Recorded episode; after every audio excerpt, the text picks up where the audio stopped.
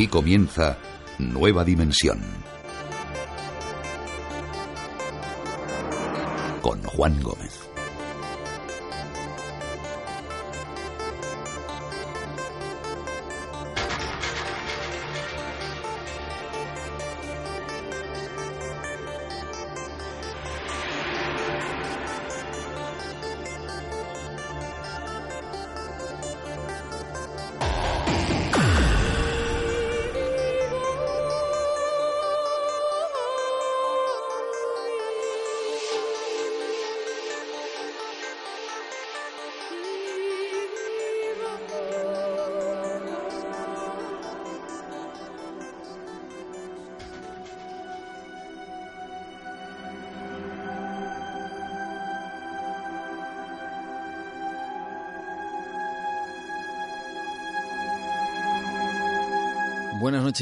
Bienvenidos. Esto es Nueva Dimensión. Abrimos nuestra ventana al misterio y lo hacemos explorando, como nos gusta decir aquí en el programa, nuevos mundos, mundos increíbles. Esta noche estoy seguro que quizá tengamos algún tipo de sentimiento encontrado. Vamos a hablar de diferentes temas, pero quizá alguno de ellos, eh, bueno, pues eh, nos haga tener sensaciones extrañas mientras vamos conociendo los detalles de, de de las historias que esta noche os vamos a contar. Yo soy consciente, sé de la fuerza que tienen en muchas ocasiones ciertos relatos, ¿no? Como cuando, por ejemplo, alguien afirma haber eh, estado enfrente, delante de una presencia extraña, de alguien que les observaba, de alguien que les seguía, quizá de una sombra que aparecía en su casa, quizá de, como dicen algunos, de un aparecido, de un fantasma, que se presenta y se vuelve a manifestar en algunas ocasiones a amigos, a familiares, y lo que algunos aseguran que son las almas de los difuntos. Sé de la fuerza que tienen esos eh, relatos, esos testimonios, pero esta noche vamos a pensar de manera diferente. ¿Cabe la posibilidad de que precisamente uno de esos aparecidos, uno de esos fantasmas, sea el alma de una de nuestras mascotas? Es un sentimiento curioso. Desde luego, la sensación de amenaza desaparece cuando uno piensa así, ¿no? Pero ¿puede realmente suceder?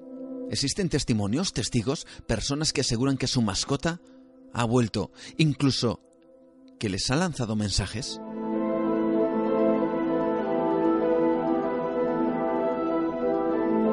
Es uno de los temas, el primero de los temas que esta noche vamos a tratar aquí en el programa. Lo vamos a hacer a colación de un libro que os recomiendo. Nos vemos en el cielo de Miguel Pedrero y Carlos Fernández. Vamos a hablar con Miguel Pedrero sobre estas cuestiones. ¿Tiene mucho que ver la religión en todo esto? Eh, somos capaces de entender que quizá todas las criaturas, no solo nosotros, tengamos ese hálito de vida o ese aliento de vida, como dijo en su momento el Papa Juan Pablo II acerca de todas las criaturas, y se pueden llegar a manifestar en caso de que ésta sea así. Y hay personas, como en esta noche veremos, que así lo afirman. Va a ser un primer eh, tema que seguramente nos hará mezclar el miedo, quizá con la esperanza, y quién sabe si con la ilusión de que también cualquier ser vivo, sobre todo si le hemos tenido cariño y ha formado parte de nuestra familia, pueda volver, pueda regresar y puedas decirnos también que están ahí, que están bien, y como decimos, hay algún caso realmente inquietante y a la vez sorprendente acerca de estos encuentros. Lo vamos a descubrir esta noche con Miguel Pedrero y con eh, ese trabajo que han realizado junto con Carlos Fernández. Nos vemos en el cielo. También estará esta noche nuestro compañero Miguel Ángel Ruiz con su sección de conspiraciones.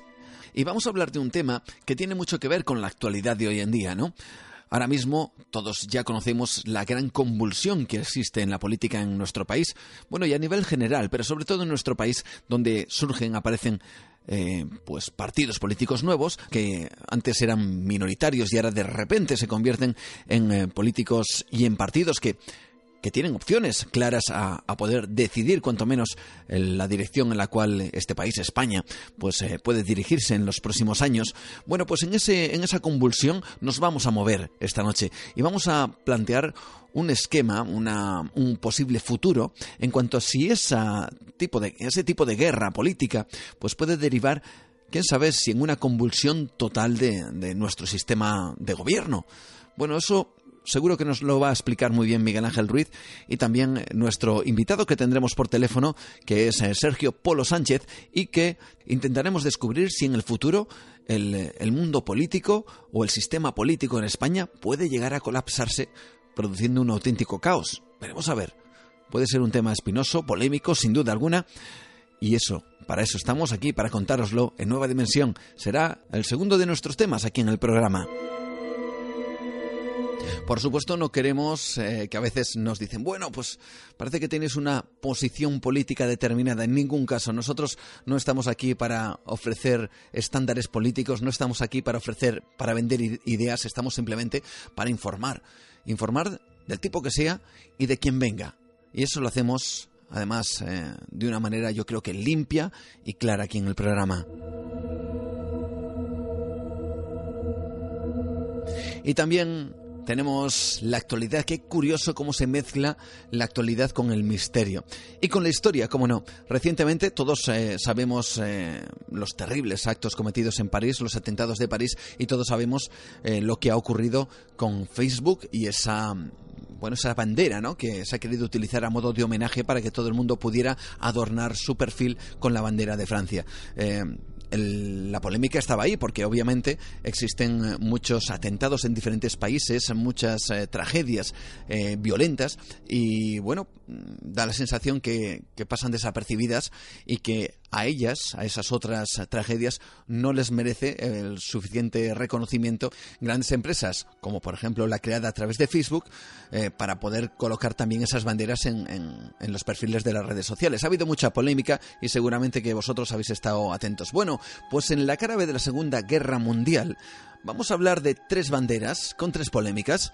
Hay que ver eh, no, no vamos a hablar del tema de Facebook, pero sí vamos a aprovechar la situación que se ha generado en la red social para hablar de, bueno, pues de la curiosidad, del misterio también y de lo extraño que puede mm, producirse alrededor de, de unas banderas, de tres banderas, tres ejemplos tres eh, historias que te traemos con Pablo Tresgallo Vallejo esta noche en la cara B de la Segunda Guerra Mundial.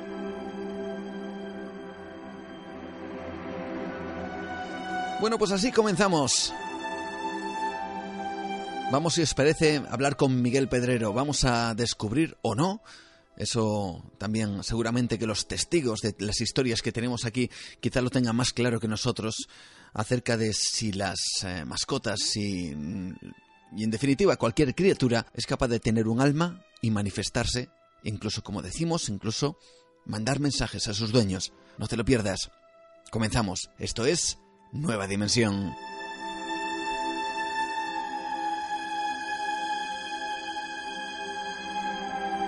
Nueva Dimensión. Adéntrate en otra realidad. ¿Te atreves a viajar con nosotros?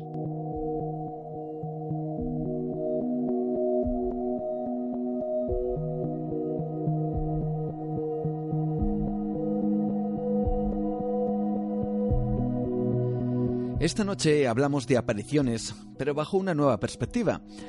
Tenemos en nuestras manos un trabajo que es fascinante y, si me apuras, en cierto modo inspirador, e incluso alguien puede que lo califique hasta de reconfortante. Veremos a ver. Y también plantea ciertas preguntas que hasta hace pocas décadas se antojaban imposibles. ¿Nuestras mascotas, o cualquier ser vivo en general, disponen de un alma? ¿Un aliento de vida que trasciende más allá de la muerte?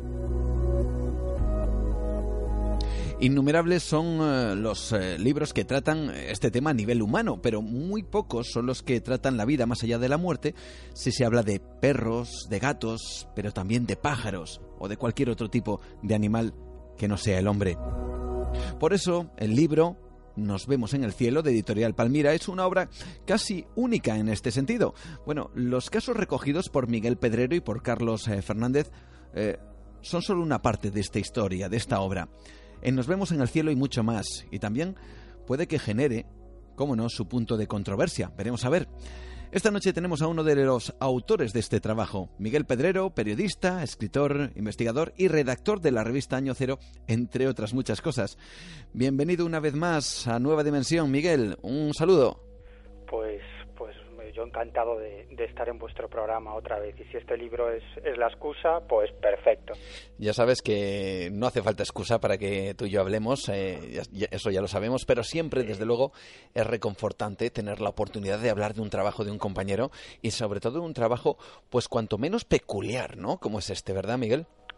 Sí, sí, peculiar y, muy llamativo. Hay mucha bibliografía eh, respecto a las apariciones fantasmales o espectrales de, personas fallecidas que se presentan ante familiares o amigos en muchas ocasiones para simplemente para decir estoy bien o, incluso para transmitir algún mensaje. Pero lo cierto es que es que en España no existía desde luego ningún libro de este tipo no donde esos casos estuvieran protagonizados no por, por seres humanos fallecidos sino por mascotas fallecidas no y además fíjate que es muy curioso porque el pistoletazo de salida de este libro fue una conversación. A Carlos y a mí nos habían llegado un par de casos de apariciones de mascotas. Tanto él como yo hemos recopilado infinidad de casos de, apariciones normales, de personas, ¿no? Casos fascinantes, pero protagonizados por personas, ¿no? Y digamos que esos casos de mascotas los deja a un lado como casi como una anécdota o algo incluso, diría que gracioso, ¿no? Pero un día durante una conversación nos planteamos, pero ¿por qué hemos hecho esto? ¿no? Es simplemente por esa visión antropocéntrica que, que, tenemos los seres humanos eh, en los que influye mucho la, la educación ¿no? y, y, la cultura en la que nos desarrollamos que, que, que, considera a los animales como entidades muy, muy, muy inferiores a los que las diferentes religiones le, le, han despojado de la capacidad de tener alma y eso ha provocado que, que, en muchas ocasiones los tratemos casi como si fuesen robots o máquinas, pensamos que no tienen sentimientos, que, que, no tienen conciencia, incluso que no sufren, ¿no? que sufren menos que nosotros. Los tenemos ahí relegados. Entonces nos planteamos, oye, pero tiene que haber más casos de este tipo. Si estos casos tienen las mismas características que los de personas fallecidas que se presentan ante sus familiares. Un animal es un ser vivo, un perro, un gato, un animal de compañía. ¿Por qué, si suceden estos casos con personas, por qué no pueden suceder con, con mascotas? Y descubrimos que hay infinidad, infinidad de casos. Casi te diría casi te diría que, que son tan habituales como, como las apariciones de personas, casi tan habituales. Y es lógico porque, y esto es un, punto de vista personal, ¿eh? Sí. Mm, en mi opinión, el, el nexo de unión entre este lado y el otro es la afinidad emocional, el amor, ¿no? Es decir, normalmente pues ves a alguien que, que o se presenta alguien que, que, ha tenido una relación muy estrecha contigo, un padre, una madre, un hermano, una pareja. ¿Por qué no un animal de compañía? Si muchas veces tenemos, tenemos mayor relación con nuestros animales de compañía, con nuestras mascotas, que con muchos seres humanos y desde luego mucha más afinidad emocional y empatía con muchas mascotas que con muchos seres humanos. Por lo tanto, ¿por qué no? Fíjate, Miguel, yo tengo el recuerdo de algunas eh, fotos en blanco y negro, quizá, Quizá alguna la recuerdes porque son de hace muchos años y yo sé que en esto tú también eh, controlas, evidentemente. No de, no de personas que decían que, que se aparecían en una fotografía que habían fallecido, sino de perros o, gatos que no deberían de estar en la foto porque también habían supuestamente fallecido. Bueno, al menos así es lo que se aseguraba. Algo inconcebible porque una de las cosas que se aseguraba es que los animales no disponían de alma. Así que mi primera pregunta es obvia. ¿Tienen alma los animales? Pues fíjate, te, voy a responder eh, parafraseando a, Jane Goddard, que es, la, primatóloga, la especialista en primates, la zoóloga, la zoóloga especialista en primates más importante probablemente de la historia. ¿no? Sí. Ha recibido infinidad de premios de, todo tipo, películas, eh, documentales. Y, Jane Goddard, que además ha jugado un papel fundamental en, en la creación de un montón de asociaciones internacionales en defensa de los derechos de los animales y ya decía algo, ¿no? Que yo creo que tiene mucha razón. Si millones y millones y millones de personas, miles de millones de personas en todo el planeta creen que los seres humanos tenemos alma, ¿cómo es posible que esos miles y miles de millones de personas se la retiren o, le, le retiren esa posibilidad a los animales, ¿no? ¿Cuál es la causa de esto? Pues precisamente en uno de los capítulos del, del libro de Nos vemos en el cielo hacemos, eh, yo creo que un repaso bastante profundo a la visión que tienen las diferentes religiones y creencias respecto a esto, ¿no? la, existencia de, de, alma en los animales y la posibilidad de que los animales sobrevivan a esta vida en el, en el otro lado. ¿no? Desde luego, mm, fíjate, te iba a decir dentro del cristianismo, pero es, cierto que la Iglesia Católica eh, rechaza la posibilidad de que los perros tengan alma. Aún así, aún así ha habido declaraciones de, de papas, de pontífices, que han hecho han hecho correr ríos de tinta, ¿no? Me estoy acordando de una de Juan Pablo II, en el que llegó a decir que todos los seres humanos, tanto, tanto los humanos, es decir, que todos los seres vivos, tanto los humanos como los animales, tienen el aliento de Dios, ¿no? Esto hizo que muchos periódicos publicaran en primera plana la noticia de el Papa abre el cielo a los animales, los animales tienen alma, ¿no? Bueno, no, no sabemos si exactamente quería decir eso el Papa Juan Pablo II, pero iba por ahí, ¿no? Porque luego también hizo otras declaraciones en el mismo sentido, igual que el actual pontífice, el Papa Francisco, ¿no? Que también hizo unas declaraciones en las que, bueno, habría esa posibilidad a que los animales también tuvieran alguna clase de alma, ¿no? Pero mira, no me resisto a contarte una anécdota. Cuéntame, por favor. que protagonizó Pablo VI, ¿no? Sí. Y es, y es muy curiosa, ¿no? Porque tú sabes que uno de los dogmas de la Iglesia es que el Papa es infalible porque, porque está auxiliado por, por, por, el mismísimo Dios, ¿no? Por lo tanto, lo que dice el Papa, nunca mejor dicho, va a misa, ¿no? Y, y el caso es que un día eh, Pablo VI se encontró con, con uno de sus empleados en el Vaticano que iba con su hija, su hija pequeña, y la hija estaba triste, estaba llorando, ¿no? Y cuando el Papa le pregunta qué le pasa, la niña le dice que es que se le ha muerto su perrito, ¿no? Y Pablo VI le dice, bueno, hija mía, no te preocupes, si, si tu perrito está en el cielo, cuando tú vayas al cielo ya lo encontrarás de nuevo, ¿no? Menudo titular. menudo titular, ¿no? claro, iba, iba con gente a su alrededor, o testigos de sus palabras, ¿no? Y esto dio pie a, también a muchas noticias de prensa en las que se hablaba de que de que el, Papa había reconocido que los animales tenían alma. Lo más probable es que ni siquiera hubiese pensado la frase que le dijo a la niña, ¿no? simplemente para consolarla, pero claro, no era un cualquiera, era el Papa.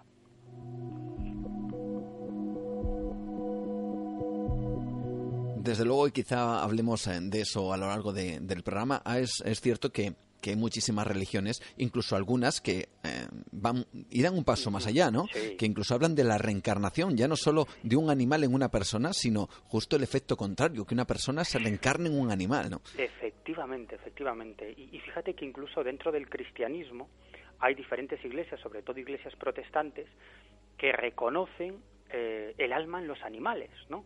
Eh, yo me llevo una gran sorpresa cuando entrevistamos a, a, un pastor anglicano, la iglesia anglicana es eh, la, más importante o la que tiene más fieles dentro de lo que es el protestantismo y, sobre todo en Gran Bretaña, ¿no? que es digamos la religión oficial a cuya cabeza está la reina de Inglaterra Isabel II y, en este caso las iglesias protestantes, en particular la anglicana, eh, sobre determinadas cuestiones eh, son muchísimo más, más abiertos o dejan a los fieles una interpretación, ¿no? De, de, esas cuestiones, son mucho menos dogmáticos. Y en el caso del alma de los animales, pues hay, hay muchos líderes de la Iglesia anglicana que defienden que tienen alma, otros no, pero hay muchísimos que sí. Y en concreto este pastor anglicano le estaba convencido, y él así lo, de, lo defendía públicamente, que los animales efectivamente tenían alma, pero eso sí, siempre eh, es una opinión personal basado en un análisis de los, de los textos bíblicos, que los hay, textos bíblicos que apuntan a la existencia del alma en los animales. Pero ya si nos salimos del cristianismo, como tú muy bien decías, si nos vamos al budismo O, o, al hinduismo, ¿no? Pues evidentemente ahí sí que se reconoce que los animales tienen alma, ¿no? Es más, incluso dentro del budismo no solamente los animales tendrían alma, sino también las plantas y los minerales, ¿no? Y, las dos religiones comparten una, una misma visión o un, mismo credo, digamos, reencarnacionista, ¿no? Aunque hay diferencias entre las dos en cuanto a lo que reencarna, pero, pero sí es cierto que creen en o defienden esa teoría de la, de la reencarnación y piensan que, que nuestra existencia evolutiva, digamos, es un, un ascenso continuo de peldaños, ¿no? Es decir, que empezaríamos siendo minerales, plantas, luego animales, finalmente seres humanos y luego iríamos ascendiendo en esa escala evolutiva. Pero como muy bien apuntabas tú, también existe la posibilidad de volver a reencarnar en animales, ¿no? Eh, recuerdo que, para este libro, entrevistando a un lama tibetano, él me decía que una de las cuestiones por las que un ser humano puede reencarnar en animal es eh, hacer sufrir y maltratar a los animales en esta vida, ¿no? Es decir, que desde el punto de vista del budismo eso podría generar mal karma y hacer que te reencarnes, que te vuelvas a reencarnar en, en animal para, para aprender lo que significa el sufrimiento en, en los animales, ¿no? O sea, que sí es cierto que esas dos religiones tienen esa, esa visión de que, de que existe el alma en los animales y que incluso nos podemos reencarnar en, en animales. Fíjate que, por ejemplo, el, el espiritismo, eh, aunque reconoce efectivamente que los animales tienen alma, ¿no? pero niega eh, o, al menos el espiritismo más ortodoxo, niega la posibilidad de que los animales se puedan reencarnar en seres humanos y, al revés. Y, fíjate que en cuanto a lo del budismo hay algo tremendamente curioso, ¿no? Porque, por ejemplo, el hinduismo eh, defiende que los animales no generan karma, es decir, que, que, actúan por instinto y como no distinguen entre el bien y el mal, pues, pues no, no pueden acumular karma positivo o karma negativo, ¿no? Sin embargo, en el budismo sí, ¿no? El budismo sí concibe que los animales tienen conciencia y que pueden actuar de forma correcta o incorrecta, ¿no? Aparte de sus instintos, obviamente, pero que, sí tiene, que sí tienen su conciencia, ¿no? Y esto sí que les puede generar buen karma o mal karma. Y esto que puede sonar, algunos oyentes seguro pueden decir, oh, qué, extraño, ¿no? Que los animales tengan conciencia. Pues probablemente, o con toda seguridad, el budismo está en lo cierto, ¿no? Porque los últimos estudios científicos y en el campo de la zoología y la antropología precisamente van en esa dirección, defienden y, se ha probado repetidamente que los animales efectivamente tienen conciencia. Además, se habla de eso en el libro que tomaremos y, me permites que luego te, cuente algo del libro, de una, de una fotografía en concreto, ¿vale? Vamos a dejarlo ahí y luego hablamos de ello. Em, bueno, y hablando de fotografías, a mí la verdad me encanta la portada del libro porque lejos de, pretender dar miedo, fíjate que hablando además de cuestiones del más allá siempre se a veces se busca pues una portada impactante que, que bueno pues que te dio un primer impacto a veces un poco tenebroso, esta portada casi reconforta, ¿no? Y, nos, nos anima a pensar que eh, casi de manera positiva en este aspecto, ¿no? Es, es muy interesante esa imagen que habéis querido dar con el libro, ¿no? Hmm, sí, sí, sí. Además esto es algo que, que nosotros teníamos muy claro y, y los editores también, porque aunque a veces en, en, los medios de comunicación se presenten este tipo de fenómenos con un halo de oscuridad, de terror, de miedo, la verdad es que no es así. Mira, yo he recopilado muchísimos casos, muchísimos testimonios de, personas que afirman haberse encontrado cara a cara con un, con un familiar o con un amigo fallecido, ¿no? Y ninguno de esos casos, hombre, en, en algún momento o en algún caso esa persona siente algún temor, ¿no? Ante lo desconocido, pero, pero es al principio de la experiencia, ¿no? En general, en general, la inmensa mayoría de estas experiencias, por no decir prácticamente todas, la totalidad, son enormemente, enormemente positivas y lo que, y lo que generan es, es un sentimiento de, de esperanza, ¿no? Todos los mensajes son, suelen ser positivos, ¿no? Eh, además suelen repetir habitualmente estas personas que aparentemente se presentan desde el más allá una frase que además es el título de uno de los últimos libros de Juan José Benítez muy bien traído, ¿no? Estoy bien. Estoy bien y es cierto. Y es cierto porque porque la mayoría en la mayoría de los casos repiten esas dos palabras, ¿no? No os preocupéis por mí, estoy bien, estoy como nunca, es decir, tratan de dar esa sensación y en otros momentos ofrecen ofrecen un mensaje y en ninguno de los casos, en ninguno de los casos que yo he recopilado hay nada negativo, terrible o terrorífico, sino todo lo contrario, es más, te diría que algunos casos son hasta del club de la comedia. Son humorísticos. ¿no? Algún día, si quieres, hablamos de eso y te cuento algunos casos. Me estoy acordando de uno. Por supuesto, incluso sí te lo voy a contar. No tiene que ver con el libro, pero te lo Cuéntamelo, por favor. Además, es que estoy deseando muchas veces escuchar este tipo de historias, ya no solo eh, eh, por lo curiosas que puedan resultar, sino que eh, le quitamos un poco de hierro a este asunto. Incluso, por ejemplo, la música que yo tengo aquí colocada de fondo mientras hacemos esta entrevista pretende ser amable, no es una música oscura, no es algo que pretenda dar miedo, sino todo lo contrario. Cuéntame esa historia, por favor. Bueno, es, muy, es muy breve es una persona mayor, una, una mujer mayor que, que una noche al acostarse, pues de pronto se materializa frente a ella además como se, se materializan la mayoría de, de estos espíritus del más allá, ¿no? que es muy curioso, ¿no? esa especie de neblina ¿no? que se compacta y da lugar a, esa figura en general, en general, fíjate qué curioso, de la cintura para arriba.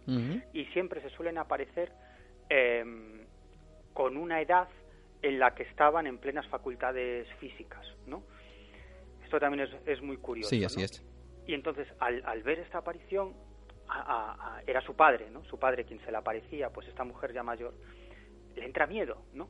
Y empieza a repetir, vete hacia la luz, vete hacia la luz, ¿qué haces aquí? Vete hacia la luz. Y el padre le responde, ¿qué luz ni qué hostias? Atienda lo que te voy a contar. Bueno, la verdad es que como buen padre, ¿no? Diría, ¿no? Como buen padre, atiéndeme, ¿eh? que todavía sigo siendo tu padre, ¿no? Sí, sí, pero es muy curioso, pero fíjate que en los casos de apariciones de animales, eso es algo que nos llamó muchísimo la atención y en el libro Nos vemos en el cielo damos a conocer infinidad de casos que hemos recopilado durante el último año y pico, de primera mano, casos, casos de este tipo, de muchísimas personas, además que han tenido a bien no solamente narrarnos su experiencia, sino nos han dado permiso para, para, para publicar con luz y taquígrafos toda la historia, ¿no? Es decir, con nombres y apellidos, sus fotografías, ¿no? Eh, en algún caso no, no hemos podido publicar las fotografías porque las personas no han querido, pero en otros muchísimos casos Sí, no, no, no, no han puesto ningún problema porque, bueno, están convencidos de que eso es lo que una experiencia que han vivido y ya está. Pero te decía que los casos de apariciones de animales tienen exactamente las mismas características que los de apariciones de, de, espíritus de personas fallecidas, ¿no? Suelen mostrarse de la misma manera, es decir, esa especie de neblina que se compacta y da lugar a, a, a esa imagen, eh, tienen la misma forma de materializarse y desmaterializarse, ¿no? Es más, suelen presentarse, y sobre eso también hemos recogido varios casos que plasmamos en el libro, em, precisamente con el aspecto, con su mejor aspecto físico, ¿no? Es decir, cuando, cuando esos animales estaban en plenitud en plenitud de condiciones. Es más, incluso muchos de ellos llegan a desprender una especie de, casi te diría que de halo angelical, que también es una característica común a los casos de, apariciones de, personas, y hay eh, algunos incidentes de este tipo en los que, y esos también los damos a conocer en el libro, se produce eh, un contacto telepático entre la persona y, y esa mascota del más allá. Es decir, se produce una especie de contacto telepático en la que la persona recibe los sentimientos del animal y se llega a crear o a, o a generar una especie, casi te diría, de diálogo. ¿no? Aquí eh, es diferente, los, son algo diferentes los casos de, de personas y de animales. En los casos de, de, personas, en muchas ocasiones hay un diálogo fluido. ¿no? En estos casos no es que exista un diálogo fluido, pero sí al menos en, en bastantes casos hay una especie de diálogo, ¿no? donde ese animal pues llega a transmitir su sentimiento. ¿no? Ese sentimiento es pues que estoy bien. Eh, me estoy acordando, por ejemplo, de uno de los casos en los que le dice te estoy cuidando, el, de, la perra Yumara, ¿no? El de la perra Yumara, ¿no? Como, de Mari Carmen. De Mari Carmen, casi como, como si fuera su, una especie de ángel guardián de Mari Carmen, ¿no? Dice, te estoy cuidando, eh, no te preocupes, estoy, estoy bien. Y como en los casos de, de apariciones de personas llega un momento que es como si algo, una fuerza desconocida, otra entidad les obligara a marcharse, ¿no? Como que ya no pueden estar más allí y, y, cortan abruptamente la comunicación, ¿no? En un momento determinado, Yumara pues, pues transmite eh, la sensación de que, de que ya no puede estar más allí, que ya se tiene que ir definitivamente, que la quiere mucho y adiós, ¿no? Y desaparece. Y además desaparece de la misma manera que en otros casos típico, típicos y tópicos de personas, ¿no? Que, muchos me han descrito lo mismo. Es como si de pronto, es como si apagas un televisor, ¿no? Que de pronto toda esa imagen hace jats y desaparece, ¿no? Como si se hubiese desmaterializado de, de pronto en un punto que acaba desapareciendo, ¿no? Pues exactamente igual. Fíjate que me parece realmente interesante este extremo, es muy importante yo creo porque le estamos dando un estado de conciencia a ese perro eh, prácticamente humano, ¿no? Es como si ese perro se hubiera convertido, esa perra en, este caso, en el caso que nos acabas de comentar, como si casi hubiera adquirido una conciencia humana y, bueno, quizá eso pueda incluso causar algún tipo de controversia ese pensamiento, ¿no? ¿O no? Sí, sí, sí, claro que sí. Yo, yo incluso sé que, que ya lo ha causado, ¿no? Eh, bueno, hay, hay, hay personas que por sus creencias religiosas o su particular visión del mundo, pues no admiten que los animales tengan alma y ni siquiera conciencia, ¿no? Pero como te digo, nosotros para este libro, pues mm, no solamente hay, hay casos de, de apariciones de, de, mascotas, sino que andamos en muchos otros aspectos, ¿no? Y lo que descubrimos es que los animales no son tan diferentes a nosotros, es más, nosotros no somos otra cosa que animales, ¿no? Por lo tanto, eh, y esto no, no, es una opinión personal ni, ni nada por el estilo, sino que en el libro además lo planteamos, en Nos vemos en el cielo, damos a conocer muchos estudios científicos de primer nivel que muestran que los animales tienen conciencia, uh -huh. es decir, que distinguen entre el bien y el mal. Esto, esto es fuerte, ¿eh? que tienen moral, que aman, que quieren, que odian, que se sienten tristes, que sufren depresiones cuando desaparece un, un ser querido, eh, que dan su vida por, por su pareja o por sus congéneres o, o por sus familiares o por sus amigos, ¿no? Uh -huh. Y cuando yo alguna vez he contado esto, alguien me ha dicho, hombre, pero esta es una visión un tanto idílica de los animales, ¿no? Porque los animales se matan entre sí, defienden su territorio, matan a otros animales para alimentarse. Y yo digo, exactamente que nosotros, como si nosotros seres humanos claro. no matáramos a nuestros congéneres. Sí. Vamos a ver si lo estamos viendo actualmente. Si y por no causas por causas muy muy extrañas en muchas ocasiones. Claro, por causas muy extrañas. Al fin y al cabo, un animal mata por defender su territorio, por alimentarse, por sobrevivir, ¿no? Pero nosotros, como dices tú muy bien, matamos por otro tipo de cuestiones, por celos, por envidia, eh, por cuestiones religiosas, por creencias, es decir, podemos matar por muchas cosas, pero eso no quita que seamos seres empáticos, conscientes, que amemos, que distingamos entre lo que está bien y lo que está mal, pues exactamente igual que los animales, exactamente igual. Ellos distinguen lo que está bien y lo que está mal, sobre todo en determinadas especies, no primates, uh -huh. elefantes, perros, gatos, pero muchos otros, conejos, ratones. Mira, hay un experimento que contamos en el libro sí. que, que, yo creo que es muy interesante porque cuando hablamos de la conciencia de los animales, todo el mundo pues piensa en perros, gatos, mmm, chimpancés, evidentemente, ¿no? Pero vamos a hablar de ratones. Mira, hicieron un experimento luego se ha repetido en diferentes laboratorios, bueno, algo muy simple, ¿no? Uh -huh. eh, tomaban a un ratoncillo y lo ponían delante de una urna eh, dividida en, en, dos habitáculos, ¿no? Entonces había dos palanquitas. En una urna había virutas de chocolate y en la otra parte de la urna, en el otro habitáculo, no había nada. Uh -huh. Entonces el ratoncito sabía que si apretaba la palanquita donde estaban las virutas, podía entrar, comer las virutas y salir, ¿no? Claro, si le daba la palanquita, solo tenía una oportunidad. Si le daba la palanquita en la que no estaban las virutas, pues no podía acceder a las virutas, porque solamente tenía una oportunidad para tocar uh -huh. una de las dos palancas. Sí. Bueno, evidentemente, en la inmensa mayoría de los casos, tocaban la palanca de las virutas, ¿no? Pero ahí viene la segunda parte del, del experimento, ¿no? Hacían exactamente lo mismo, pero en un habitáculo colocaban esas virutas de chocolate, pero en el otro, ¿a qué colocaban? A otro ratoncito prisionero, ¿no? ¿Y te quieres creer que en más del 80% de los casos los ratones elegían liberar a su congénere antes que alimentarse de las virutas de chocolate? Empatía. Sí, señor. Realmente curioso. Hay una de esas eh, fotografías, y ahora voy con lo que te comentaba antes, que a mí personalmente me ha gustado, eh, porque me parece muy tierna, hay eh, que decirlo, y no porque aparezcas tú, que también, sino porque aparece un, un, un, personajillo y esto también sorprende porque estamos hablando de perros, también podríamos hablar de gatos, pero todo esto también sucede en otro tipo de animales. Y aquí es un poquito a colación a lo que acabas de comentar, ese sentimiento del bien y del mal, esa conciencia de, de lo bueno y lo malo, ¿no? Hablas de Lucas en ese en esa foto que tú tienes y hablas de bueno de un caso curioso que tú le llamas el roesquinas. Sí, sí, sí, sí. sí. Lucas es un conejo y, y es, es el, el, animal de compañía, la, la, mascota de una buena amiga que se llama Lorena. ¿no? Uh -huh. Y y, y, bueno, yo he tenido la oportunidad, he jugado mucho con, con Lucas, además es un tipo muy respetuoso porque yo le puedo echar la chapa durante una hora contándole mis cosas y él está mirándome muy atento, ¿no? Muy bien. Yo no sé muy bien si, si, si, si comprende o no comprende, probablemente comprenda más de lo, de lo que parezca, pero él está ahí, él lo único que pide es que le toquen el lomito, ¿no? Y uh -huh. entonces él ya está tranquilo y, está atendiendo a lo, a lo que tú le dices. Pues bueno, Lucas tiene una, es un roedor, evidentemente, entonces él tiene la, la manía de, de, roer las esquinas, ¿no? de morder las esquinas. ¿no? Yo lo llamo el muerde esquinas. ¿no?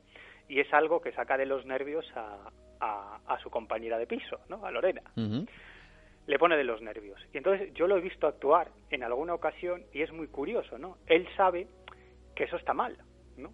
porque sabe que, que eso no le gusta a Lorena y sabe además que, que, hace mal, que estropea las cosas, lo sabe. Sí. Pero a él le gusta morder las esquinas. Entonces yo lo he visto actuar en más de una ocasión y entonces el tipo empieza a avanzar hacia, hacia su objetivo, hacia su esquina, como quien no quiere la cosa, Lorena está en la cocina o de espaldas haciendo cualquier cosa y él empieza a morder, ¿no? Y en cuanto ella se da la vuelta para hacer otra cosa, él disimula, ¿no? Hace como si no estuviera mordiendo esa esquina. Y cuando se vuelve a dar la vuelta, pues Lucas vuelve a lo suyo, que es morder la esquina, ¿no? Pero fíjate, hay muchas otras cosas, ¿no? Cuando, cuando Lorena está mal, ¿no? Pues tiene, tiene algún tipo de problema personal o laboral o incluso de salud, ¿no? El conejo no se separa de ella, no la deja ni a sol ni a sombra, ¿no? Se le sube encima, va detrás de ella por toda la casa, es decir, el conejo capta que está mal, ¿no? Es decir, y tú te das cuenta y dices, pero si, pero si, si, si es un conejo, si, si, si es palmo y medio, ¿no? Claro. Es palmo y medio de ser viviente, pero, pero, ¿qué te crees? ¿Que, que, el, que el conejo no, no, no, no siente amor, no, no siente odio, no se enfada, no tiene días mejores o peores, eh, no tiene conciencia, pues claro que sí, y sobre todo algo fundamental, ¿no? que, es lo que lo que también tratamos de exponer en este libro, ¿no?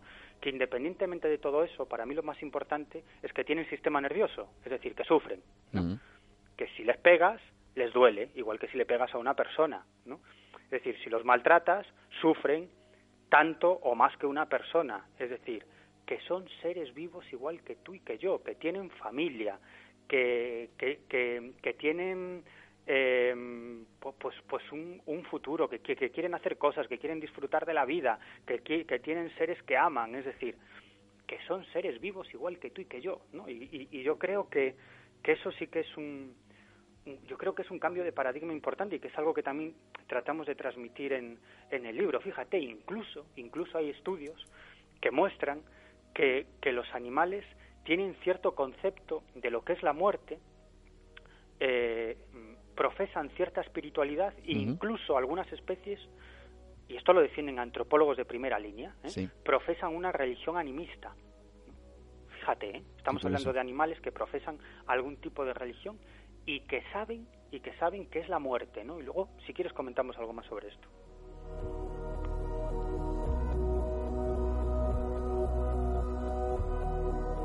Realmente interesantes. Desde luego comentaremos algo de esto. Seguimos hablando con Miguel Pedrero, seguimos descubriendo pues ese otro lado de las eh, apariciones del más allá, ¿no? Ese lado quizá menos conocido, pero también casi tierno, ¿no? Las mascotas, eh, nuestros eh, esos pequeños acompañantes o grandes acompañantes que muchas veces se convierten en nuestra familia, ¿no? Además, hay casos para todo tipo, ¿no? Incluso aves, ¿verdad?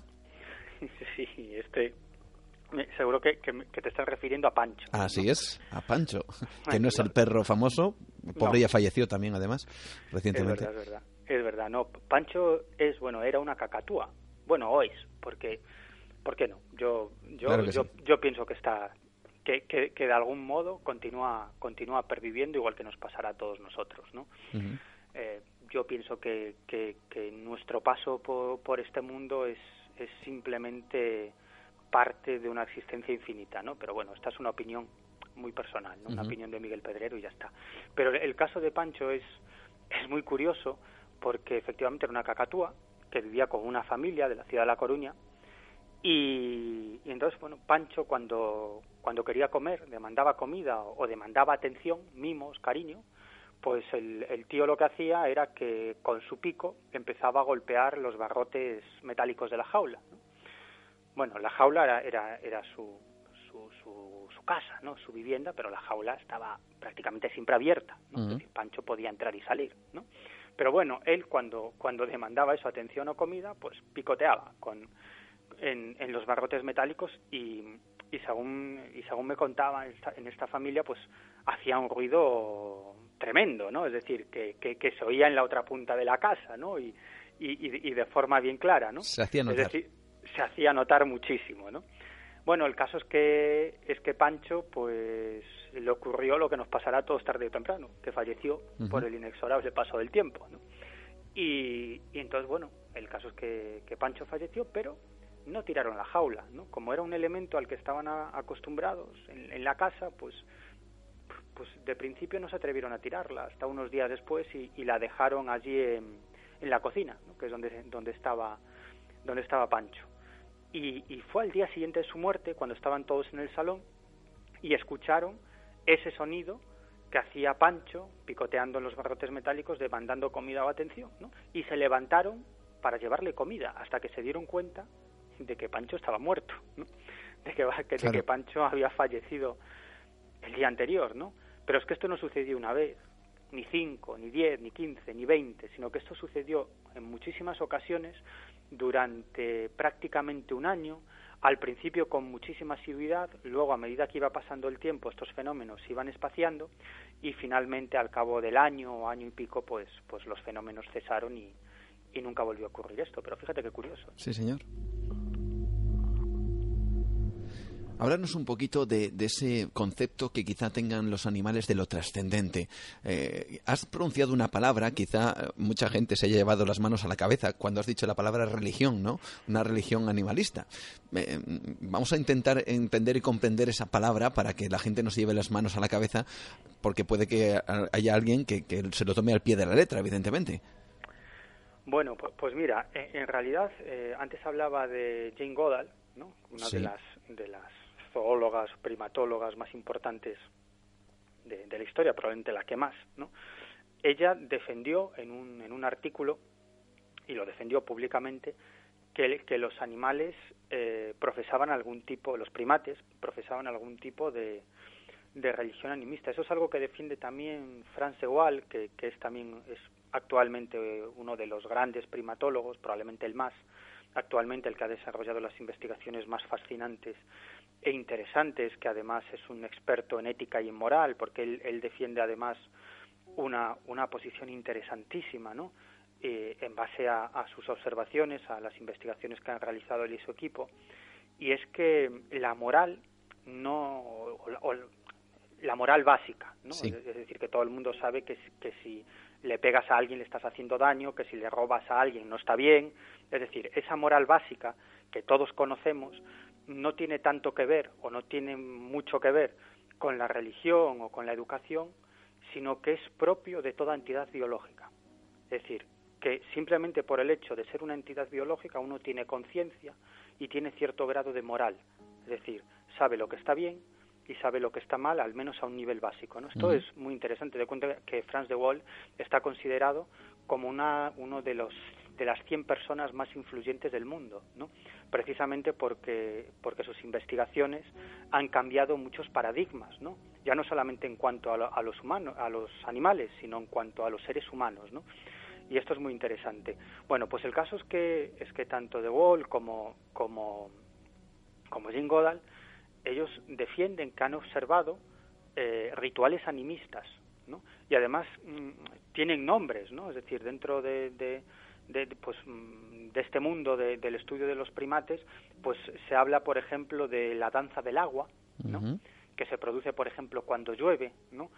y son muchos los, los primatólogos que, que, que sospechan que en realidad esa danza es una especie de culto, ¿no? en los que se da gracias por, por la lluvia, ¿no? Eh, hay otra danza que también se ha comprobado, es la danza de la cascada, ¿no?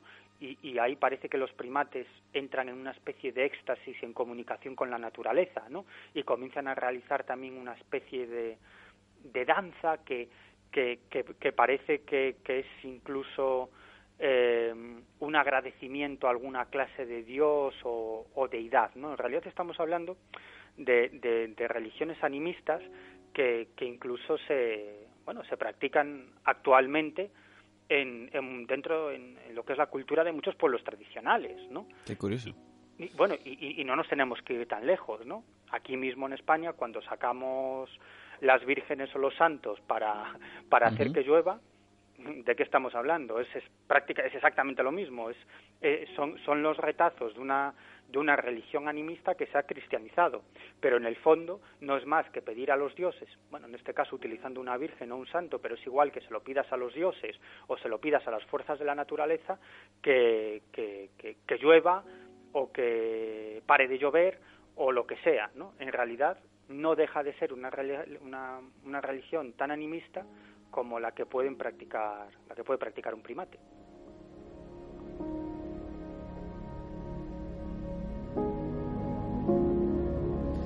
Hay una cosa en el libro que, que, me gusta, porque no solo es una consecución, como hemos ah, dicho al principio, de, de casos, ¿no? sino que además denunciáis el abuso que el ser humano comete con los animales, ¿no? Mm.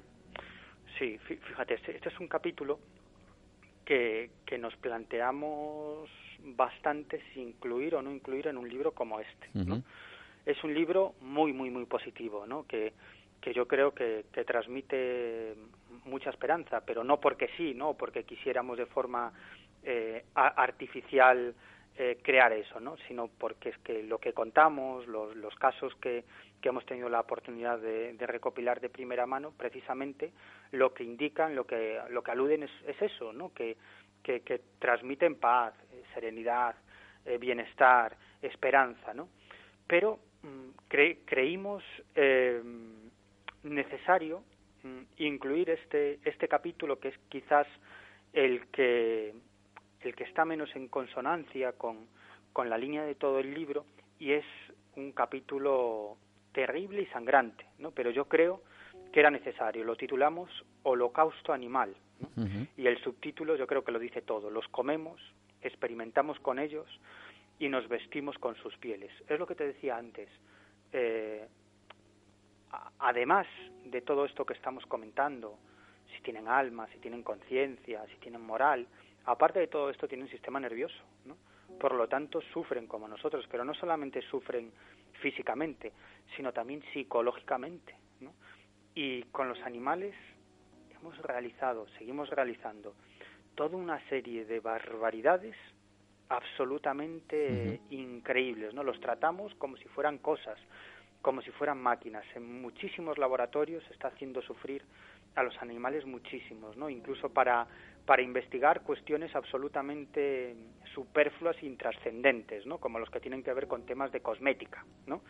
Y para eso se envenena a los animales, se, se, prueba eh, con ellos que mm, inyectándoles determinados cosméticos para ver cómo reaccionan sus cuerpos, es decir, bueno, cosas absolutamente terribles. Luego también se llevan a cabo con animales todo tipo de experimentos en laboratorio que no tienen ninguna razón de ser, ¿no? Que, que no son para nada esenciales para el bienestar de los seres humanos o para descubrir un nuevo medicamento, sino que son cosas absolutamente prescindibles que se podrían experimentar o que se podrían investigar de otra forma, ¿no? Y, y luego por, por no hablar de, de bueno de, de, la carne que llega a nuestros platos, ¿no?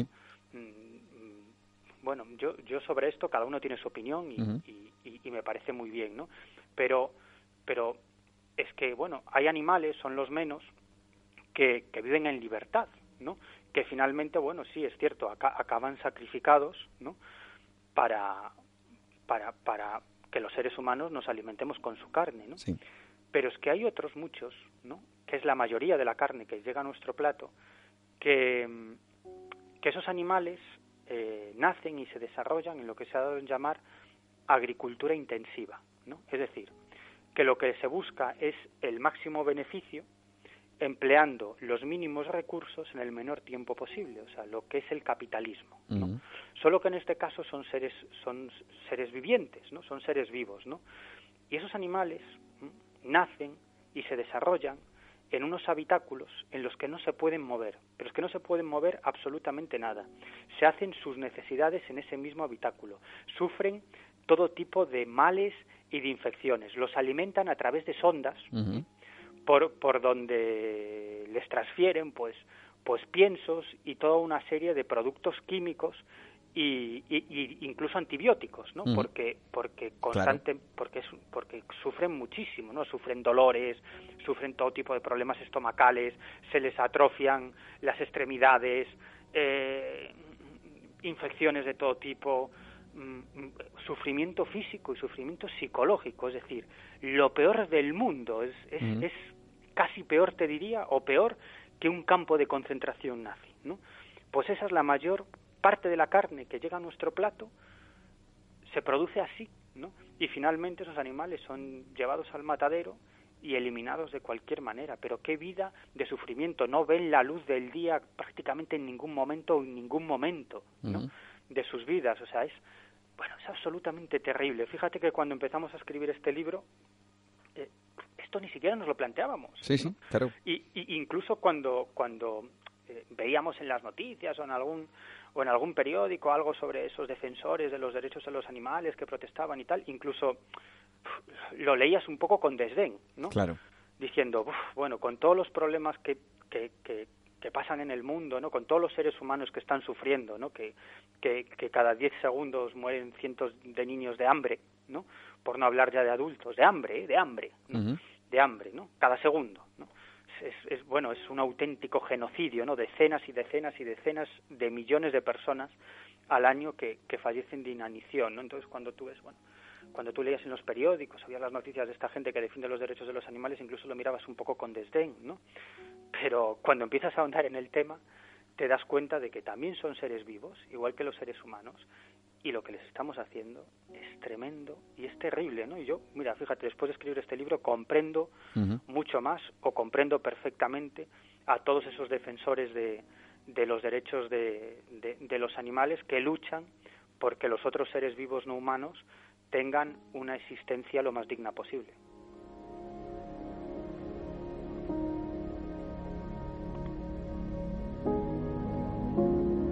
Una parte bastante emotiva en esta parte del programa y yo creo que también delante de la gente que has estado o que has tenido la posibilidad de hablar con ellos y que te contaran esas experiencias, también supongo que en ese momento habría una emoción en, ese instante en donde te contaran eh, su experiencia con, con esa mascota, ¿no?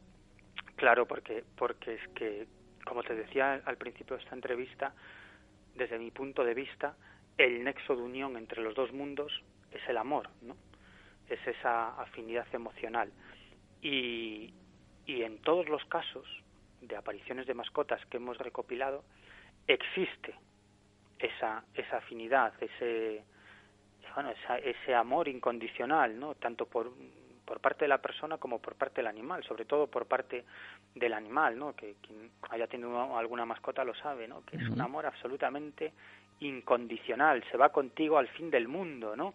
Se dejaría matar por ti, ¿no? Es decir, es, es, es al 100%, ¿no? Pues en todos estos casos hay, hay detrás, y esto es algo que también contamos, no solamente contamos la historia de la aparición, sino que detrás de, de, todos estos casos también hay una historia previa que es tremenda, ¿no? Que es interesantísima, ¿no? De, de incluso de, de animales que, que, han llegado a salvar la vida, a salvar la vida a sus cuidadores, ¿no? A sus propietarios o dueños entre comillas, ¿no? Yo prefiero hablar de cuidadores, ¿no? O de compañeros, ¿no? Que, que llegan a salvarles la vida, ¿no? Entonces, imagínate cómo no hay no cómo no, no, va a haber una una afinidad, no un, un amor mutuo, ¿no? Y luego una vez que fallecen, pues pues pues aparecen, ¿no? delante de de, estas de estas personas para en algunas ocasiones incluso para transmitir una especie en algunas ocasiones incluso un mensaje no me estoy eh, acordando incluso de otros casos en los que es al revés que son las personas los que salvan a estos animales y, en el libro pues vamos a conocer varios casos de, de, personas que adoptan a, animales en protectoras en protectoras de, de animales que animales que, que, estaban desahuciados, que en muy malas condiciones, me estoy acordando por ejemplo del caso de Desi, ¿no? Que Desi es una, una perra que, que, que, salvaron los, los voluntarios de la, de la asociación Alba aquí en Madrid y que era una perra absolutamente maltratada, le habían hecho probablemente de todo, ¿no? De todo, una, una perra que, que incluso ni siquiera la alimentaban, la maltrataban, le pegaban, pero bueno, maltratos hasta unos niveles que mejor no comentar, ¿no? y, este animal no solamente tenía tenía grandes problemas físicos, sino también gravísimos problemas psicológicos y emocionales, ¿no? Era, era un saco de huesos, nada más, eh, asustadizo, ¿no? Que le asustaba cualquier cosa, ¿no? Fíjate que, que incluso los huesos de la cadera le salían por la piel, ¿no? y los, y los voluntarios de la Fundación Alba lo que tenían era que fregarlos, esos huesos, para desinfectarlos e intentar que la carne creciera por encima de esos huesos. Fíjate hasta qué punto, ¿no? Madre mía. Y iban a sacrificarla porque veían que, el animal solamente estaba sufriendo, ¿no?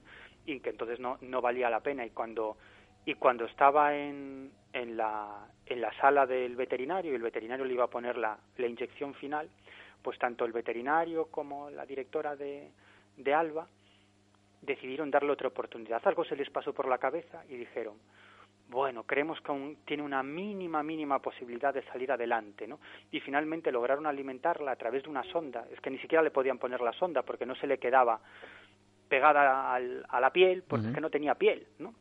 Pero al final le pusieron una aguja muy muy pequeñita, muy pequeñita y poquito a poco, poquito a poco, con mucha paciencia, consiguieron ir alimentándola poco a poco y salió adelante, ¿no? Y, y, y Ana Claret, una de las protagonistas de, una historia del libro, pues, pues la adoptó, ¿no? La llevó, la llevó a su casa, bueno, que, que para eso también hay que valer, ¿no? Eh, porque son animales que necesitan muchísima, muchísima atención, ¿no? Estar constantemente encima, darles muchas atenciones físicas e incluso mucho cariño, ¿no? Porque este era un animal que cualquier ruido le, le, provocaba una estampida, ¿no? ¿no? No podía estar al lado de hombres, por ejemplo, porque con toda seguridad eran hombres los que la habían maltratado, ¿no? Por lo tanto, sí aceptaba más o menos a, las mujeres, pero de los hombres escapaba, ¿no? Fíjate que, que, qué cosas, ¿no? Qué curioso, ¿no? Y, y finalmente, esta perra, eh, Desi, pues vivió varios años, ¿no? Feliz, feliz, se recuperó prácticamente totalmente, bueno, le quedaron bastantes secuelas, ¿no? varias secuelas de, de esos problemas, pero vivió feliz, ¿no? Durante muchos años con, con Ana Claret y, su familia hasta que bueno un día pues pues falleció no pues porque le tocaba y, falleció no y, a partir de ahí la presencia de Desi se hizo constante no nunca llegaron a verla no físicamente pero Ana sí sí sentía que el perro la rozaba pasaba a su lado le daba con el hocico se tumbaba a sus pies no eh, incluso cuando ella estaba estaba echada en el en el sillón, ¿no? Pues el perro lo que él solía hacer siempre era acurrucarse eh, entre sus rodillas, ¿no? Y ella sintió eso varias veces, ¿no? Pero, pero no hablamos de, bueno, una, no, no, no, una sensación, algo, no, no, no, no, es que sentía el peso del perro, ¿no? Sentía que estaba allí con ella, ¿no? Sentía que estaba caminando por la casa, es que lo sentía físicamente, el perro se ponía encima de ella, ¿no? y también otros miembros de, su familia sintieron ciertas cosas, ¿no? Es decir, y, estuvo ahí durante un tiempo hasta que adoptaron a otro perro, ¿no? Y, poco a poco, pues, pues esa, esa presencia de Desi fue, fue desapareciendo.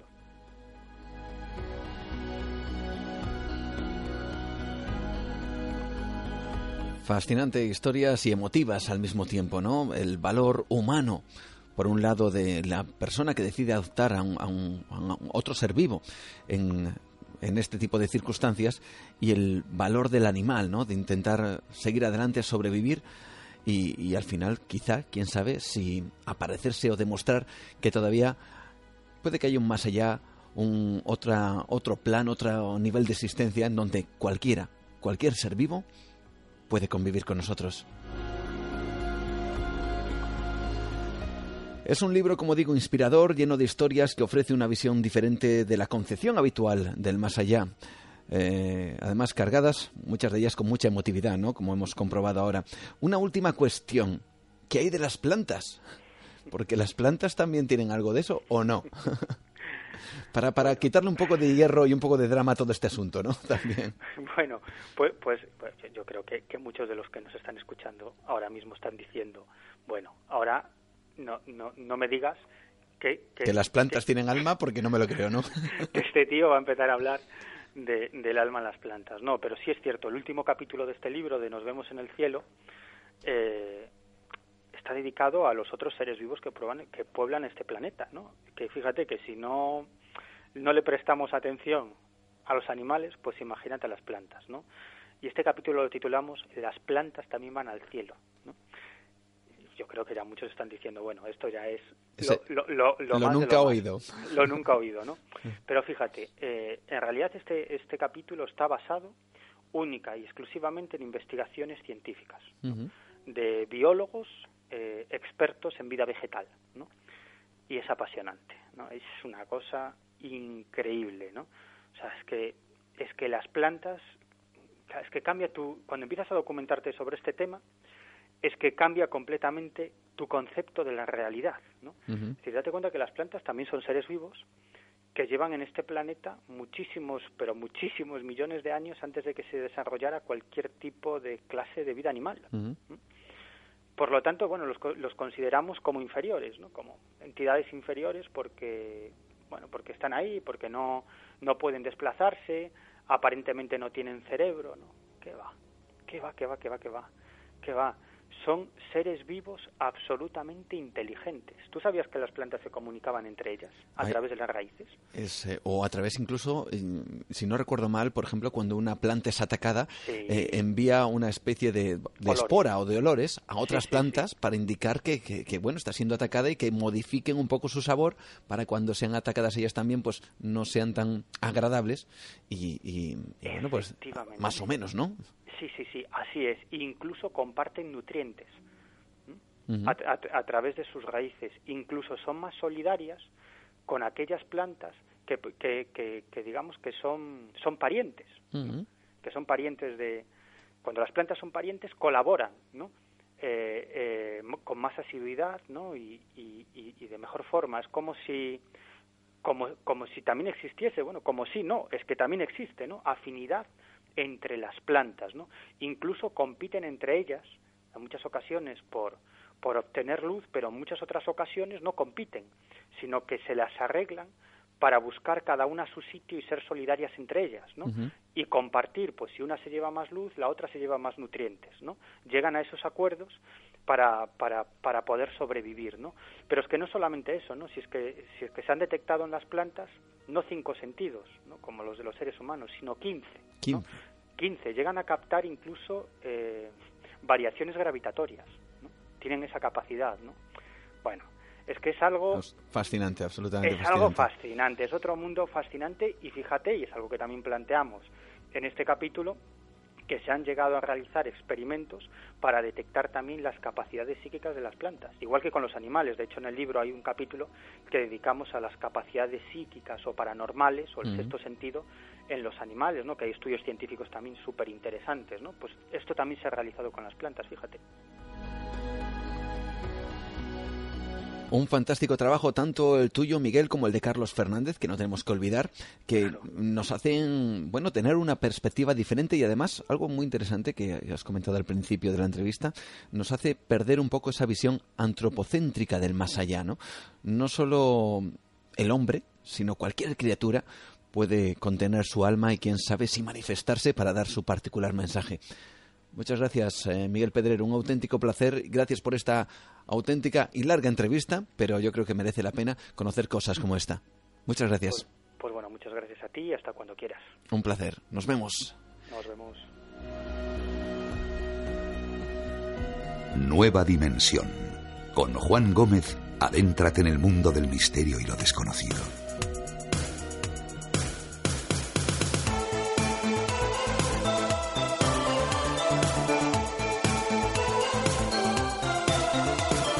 Son esas experiencias eh, fantasmales en, muchas, eh, en muchos casos, experiencias extrañas, casi imposibles, y esos encuentros con esos espectros que en ocasiones no tienen nada que ver con un espectro de forma humana, sino de forma animal.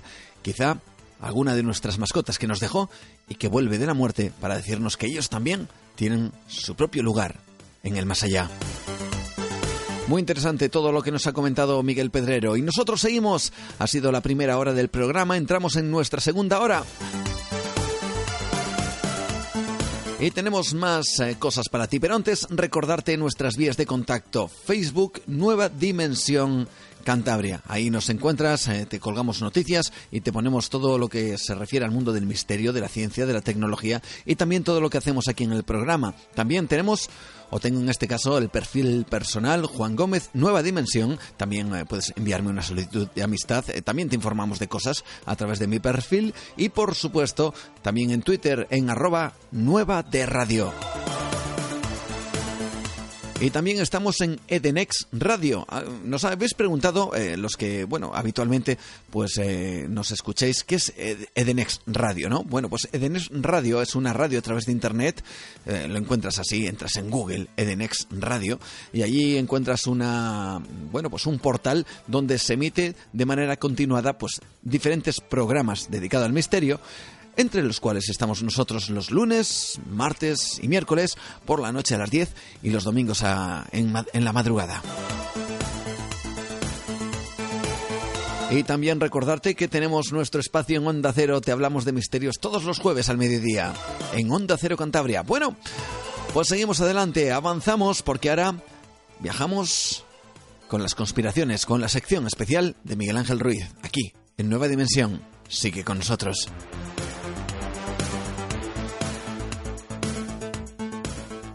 Fenómenos extraños, ovnis, apariciones, misterios de la historia y de la ciencia, con Juan Gómez.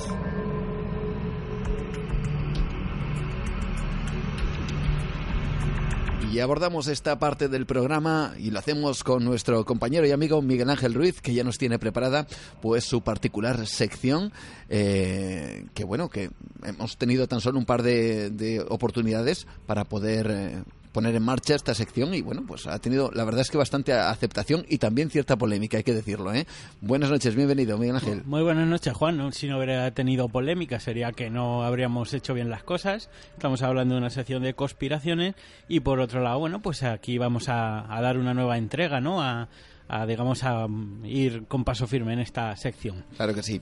Bueno, vamos a seguir generando polémica, ¿no? Claro que sí. Y vamos a hablar de, escenarios políticos del futuro, ¿no? Vamos a tener una oportunidad de, según lo que está ocurriendo ahora mismo en España y en Europa en general, qué es lo que puede suceder más adelante, ¿verdad? Claro, eh, el programa de hoy trataría de ser una reflexión sobre hacia dónde vamos, ¿no? Yo creo que es una cosa que, está un poco en la mente de todo el mundo, ¿no? De qué nos depara el futuro, pero vamos a particularizarlo como no puede ser de otra manera, pues al tema político, ¿no? Eh, ¿Cuál es el futuro de la democracia? ¿Qué, sucesos podrían venir, ¿no? Después hemos tenido unos, llevamos ya unos cuantos años de, crisis, hemos tenido, estamos inmersos en un proceso de cambio político, ahora mismo el, digamos, el escenario político en este país es más complejo que nunca, ¿no? El bipartidismo parece que, que, está muerto, están saliendo nuevas... Eh, em, nuevos partidos, nuevos eh, escenarios, ¿no? Y entonces vamos a ver eh, un poquito, también tenemos muy importante el tema del TTIP, es decir, eh, esto que parece que el Estado-Nación está acabando y empieza un poco, digamos, lo que podría ser la era de la corporación, etcétera, etcétera. Hoy vamos a intentar, como te decía Juan, reflexionar sobre todas esas cuestiones. Y para reflexionar también sobre todas estas cuestiones tenemos al autor de, un libro que se llama El renacer del monstruo, del monstruo, perdón, vamos a hablar de él. Se llama Sergio Polo Sánchez. Él es ingeniero técnico industrial, vamos, ingeniero y MBA por la Cámara de Comercio de Huelva. Ha dedicado por cierto, la mayor parte de su vida profesional al mundo de la empresa y las finanzas. Vamos a darle la bienvenida. Hola, muy buenas noches, eh, Sergio, ¿cómo estás? Hola Juan, buenas noches. Un placer, un placer tenerte con nosotros en el programa y vamos a hablar de esas cuestiones que, como has escuchado con Miguel Ángel, eh, nos plantean un futuro, un futuro alternativo. En este libro que planteas y que me gustaría también eh, que, nos comentaras un poquito, El renacer del, del monstruo. ¿Cómo te surge a ti esta novela, este trabajo? Eh, mira, esta novela se va fraguando a lo largo del año 2011, eh, desde, empieza, digamos, un poco a, a, montarse o a, elaborarse eh, en mi cerebro a partir de la, de la de las manifestaciones ¿no? de allí de la Puerta del Sol del 15 de mayo de 2011 cuando veía pues todo lo que estaba sucediendo y, y, bueno y yo igual que mucha gente que estábamos en aquel entonces pendientes de la situación pues nos preguntábamos que dónde iba a desembocar pues todo todo aquello no todo lo que de toda esa energía ¿no? que se estaba que se estaba manifestando allí no entonces eh, fue algo que, que me, me tuvo durante durante muchos días no pendiente hasta que eh, un año después prácticamente pues pues se me, se me ocurrió el hecho de o sea el, tema de, decir oye voy a, a tratar de, de escribir una novela eh, en la cual, eh, eh, analizando, mejor dicho, dónde podría acabar pues esta manifestación que, que estamos, de la que estamos siendo testigos, ¿no? que tanto nos, nos, nos, preocupaba en ese momento. ¿no? Mm. Em, quería darte la, enhorabuena porque empiezas eh, el libro con una cita de Antonio Gramsci, que yo creo que es una gran elección, ¿no? Y la cita dice que el viejo mundo se muere, un nuevo mundo tarda en, aparecer y en ese claro oscuro es donde surgen los monstruos. De hecho, eh, este quizás es en, tronca, ¿no? Con el título de, de, la novela, El renacer de los monstruos. ¿Quién sería, quién sería el monstruo en tu, en tu novela? Bueno, mira, el monstruo es una... Eh, bueno, esa es una pregunta, eh, que me hace mucha gente, ¿no? Eh, el monstruo en realidad es la vuelta a aquellos años convulsos, ¿no? De, la década de los 30 del siglo XX, ¿no? Que veíamos que había una, una sociedad muy polarizada, que se había ido muy a los extremos, ¿no? Estábamos, por un lado, pues eso, ¿no? Los comunistas o el comunismo eh, por otro lado estaba el fascismo, ¿no? La extrema derecha.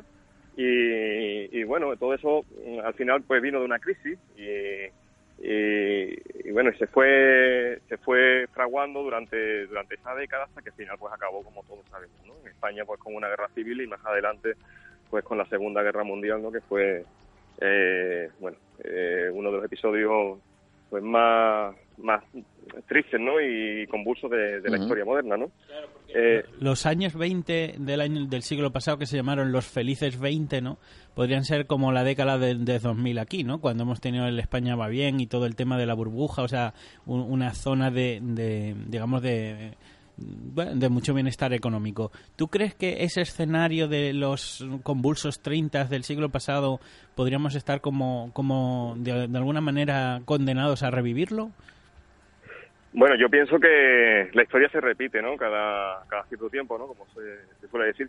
Pero eh, tú lo has apuntado muy bien. Eh, eh, normalmente, después de los excesos, ¿no? Pues vienen, vienen esos momentos en los cuales se pasa mal.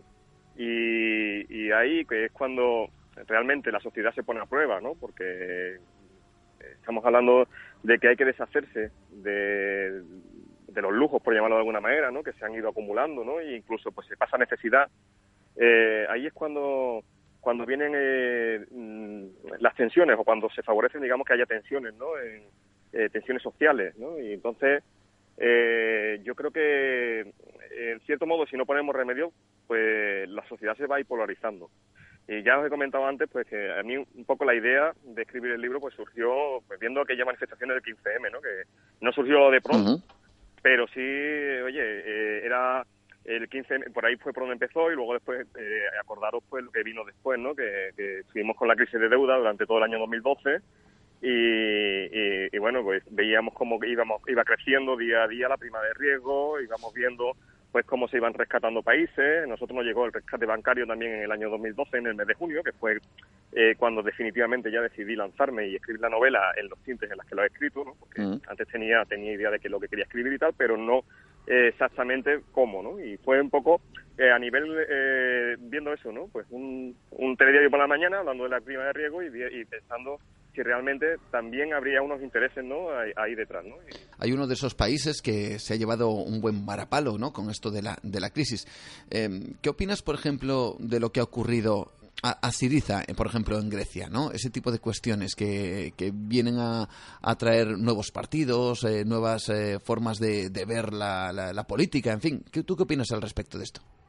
Hombre, sobre Siriza concretamente y lo que le ha sucedido, pues que estaba cantado, ¿no? Suele decir, ¿no?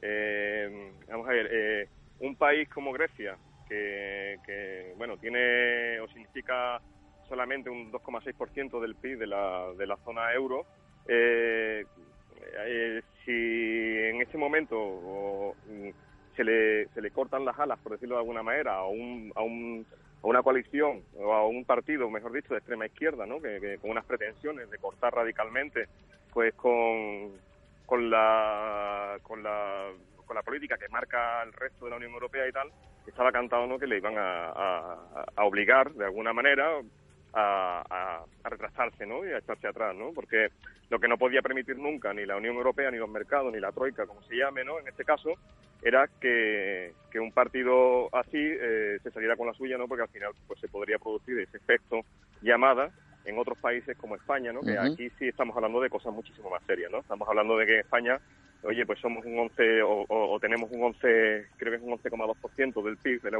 zona euro y ahí sí eh, sí correríamos el riesgo de, de, bueno de provocar una hecatombe ¿no? en los mercados ¿no? Yo pienso que ha sido eh, pues como una gangrena no que en este caso ha salido en una extremidad no yo además lo, llamé en una entrada del blog que, hice eh, tengo un blog que, se llama Renacer de Monstruo precisamente hice una entrada el día 2 de febrero creo que fue un cuatro o cinco días después de la victoria de Siriza y lo titulé La pequeña gangrena griega, ¿no? Y yo lo que decía en esa entrada era que, bueno, no, no Europa y los mercados en este caso pues no iban a tener ninguna piedad y iban a cortar eh, esa gangrena eh, de raíz, ¿no? O sea, lo iban a hacer para, para que precisamente no se extendiese por el resto del mundo. Bueno, y, y según tú, ¿cómo, ¿cómo crees que podría evolucionar la situación? ¿Cómo sería ese, ese posible eh, renacer del monstruo?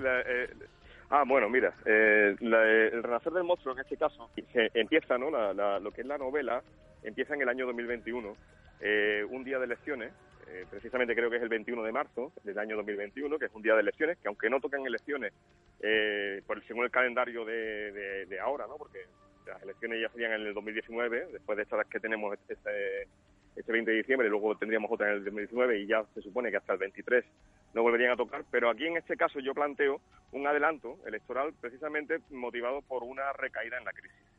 Una recaída en la crisis que, se produciría en el año 2017-2018 y, y, bueno, sería una, una, una caída que eh, llegaría, digamos, a su pico en el año 2020, cuando el gobierno que saliese de las urnas en el, en el, en el 19, pues tendría que, que dimitir eh, en bloque porque la situación del país ya sería ingobernable, habría protestas y tal, y entonces y se inicia ahí lo que es la, la, en este caso lo que es el libro, ¿no? Y lo que es eh, pues una nueva un nuevo episodio, digamos, dentro de la política, ¿no? De, de nuestro país, ¿no? Y de incluso de Europa, ¿no?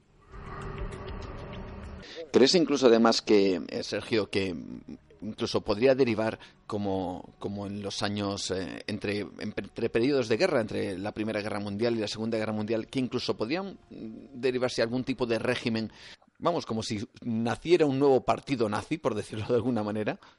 Sí, bueno, yo creo que sí, yo creo que, eh, mira, el, desde el momento en que se la, famosa conferencia de Yalta, ¿no? Que, hubo allí en la segunda, durante la Segunda Guerra Mundial y los acuerdos de Bretton Woods y tal, ¿no? El capitalismo eh, ha ido estrechando cada vez más el sistema, ¿no? O sea, digamos, eh, el, sistema se ha ido estrechando, mejor dicho, ¿no? Pues, y, se ha ido haciendo, eh, o sea, cada vez ha ido restringiendo más la libertad, ¿no? De, de, decidir, de hacer y, y bueno, mm, los partidos políticos, si nos damos cuenta, eh, durante estos años también pues se han ido metiendo, digamos, eh, en una especie de embudo, ¿no? Cada vez tenemos, hay menos diferencia, o siempre se ha dicho, ¿no? Que cada vez los partidos tradicionales pues son menos diferentes, ¿no? Eh, cada vez se parecen más, ¿no? y, bueno, a esto que tú me dices, ¿no? O que tú, o que tú me sugieres, no, no, no, me resultaría nada extraño, ¿no? De que al final, pues, fuéramos hacia hacia un partido político o un par de partidos políticos que prácticamente no se diferenciaran de nada, sino que simplemente atenaran en el poder para estar como una especie de pseudodemocracia, donde pudiéramos elegir, pero al final siempre elegiríamos a lo mismo. O sea que, que sería, eh, yo creo que ese digamos un poco eh, eh, la tendencia ¿no? que, tiene esto, ¿no? a no ser que el capitalismo, por sus propios excesos y por, por, por la propia, vamos a llamarlo, avaricia, ¿no? Desde eh, de los que lo manejan, ¿no? Pues, pues eh, sucediera algo muy, muy gordo y, bueno, ya la gente dijera, mira, eh, rompemos, como te he dicho antes, rompemos la baraja, eh, no queremos seguir jugando a este juego y vamos a ir por otro derrotero. En ese caso, sí. Sí, ese es el futuro que tú planteas dentro de tu novela, ¿no? Sí, ese es el futuro que, que, que, yo planteo, ¿no? Que, como he comentado, que, en una recaída de la crisis que sería todavía muchísimo mayor que esta que hemos vivido, eh, después del 2008, pues, pues eso, pues una, una coalición de partidos antisistema, pero partidos antisistema de verdad, o sea, no, no, no, no el Podemos de hoy en día, sino ya eh, que digan, oye, mira, que es que no queremos eh, seguir por aquí, queremos otro sistema diferente al que estamos, al que hemos tenido y, y, bueno, y ya pues pues las élites pues dijeran, mira, esto hay que cortarlo de raíz y aquí no vamos ni siquiera a utilizar los mismos medios que utilizamos con Grecia en mm. el año 2015. ¿Podría incluso, ¿Podría incluso, Sergio, acabar todo esto incluso en una guerra, una guerra eh, como las modernas, como las que conocemos, como una Segunda Guerra Mundial? Hombre, una guerra convencional lo dudo, porque eh, el que tiene el dinero en este caso está claro que es el que tiene las de ganar, ¿no? En una guerra convencional. ¿no? Estamos viendo, sea, lo hemos visto, eh, vamos, siempre, ¿no? Eh, excepto, bueno, casos, eh, eh, ocasiones muy contadas, ¿no? Como pudo ser Vietnam o Afganistán, ¿no? Pero allí se utilizaron otros medios diferentes, ¿no? Que era la guerra de guerrilla y tal, ¿no? En, el caso de eh, nuestro, ¿no? De, una guerra, digamos, de sistemas, ¿no? De, gente que aspirase o de, una masa de gente, de población que aspirase a un sistema diferente, yo creo que sería más bien... pues una guerra en plan mm, terrorismo, ¿no? O sea, de, eh, una vuelta, digamos, a, esos atentados ¿no? que se cometían o eran cometidos por anarquistas ¿no? durante el siglo, finales del siglo XIX, principios del siglo XX, ¿no? Eh, algo, mm, pero claro, ya con otra escala, ¿no? No, no, no veo el hecho de que pueda haber una guerra convencional porque eso sería, lógicamente, estado, unos estados contra otros y, bueno, y además el que tiene dinero aquí es que siempre tiene la de ganar porque contaría con los medios y con la tecnología más, más elevada, ¿no? Pues recordamos y recomendamos a todos El Renacer del Monstruo de Sergio Polo Sánchez de Editorial Círculo Rojo. Eh, le tenemos aquí en nuestras manos toda una novela que plantea un uh, bueno pues un escenario político, económico y social bueno pues que se basa un poco quizá en las cosas que están sucediendo. Ya no hablamos de España sino de, de Europa y del mundo en general. Miguel Ángel, ¿algo que comentar? Pues no, que espero que este, este libro tenga una buena acogida entre los lectores. Desde aquí lo, lo recomendamos. Eh, como hemos dicho, Renacer del Monstruo de Editorial Círculo Rojo y que desde luego pues yo creo que es un libro que trata de poner el dedo en la llaga en lo que, en lo que es el devenir del sistema capitalista mundial, especialmente también bueno en nuestro país y que, y que desde luego para mí me parece un tema central de, reflexión política actual porque yo creo que es una cosa que está muy candente y que desde luego no, no inspira mucho a, la confianza, tal como eh, Sergio eh, dice. ¿no? Sergio, muchísimas gracias por estar con nosotros esta noche aquí en Nueva Dimensión. Muchísimas gracias, Juan. Un verdadero placer. Nos encontramos en otro momento y esperemos que ese escenario que tú comentas y que auguras en la novela, eh, pues al final no suceda, porque sería realmente terrible, ¿no? Hombre, yo espero que no. Espero que, mm, que sepamos ponerle remedio a, esta situación y, que, lógicamente, pues oye, que no haya eh, lugar para, para que esto ocurra. Mm, muchas gracias, eh, Sergio. Un placer. Gracias, igualmente.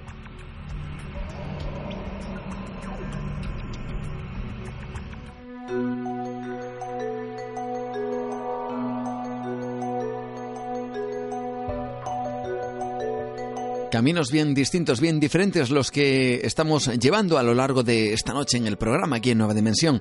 Caminos que nos han llevado hacia esas apariciones fantasmales de mascotas, de animales, pero también otro camino diferente, porque no todo en el misterio son fantasmas o apariciones o, o ovnis o cualquier otro tipo de cuestión que se le ponga esa etiqueta a veces muy manida de misterio o de, misterioso, de extraño, de paranormal, sino que también el misterio está en nuestra propia realidad del día a día, ¿no? También la política tiene su misterio, también esos eh, em, movimientos de gobiernos, de partidos, de gente que intenta llegar y alcanzar el poder de una forma u otra, pues también y sobre todo que es mucho más real y que nos afecta quizá más que una luz determinada y misteriosa en el cielo, pues también merece la pena para que aprendamos cómo funciona el mundo, para que aprendamos cómo se desenvuelven ciertos elementos que están muchas veces de manera inalcanzable para, para el ciudadano de a pie. Y esto nos sirve para aprender, para aprender cómo muchas ocasiones también nos manipulan.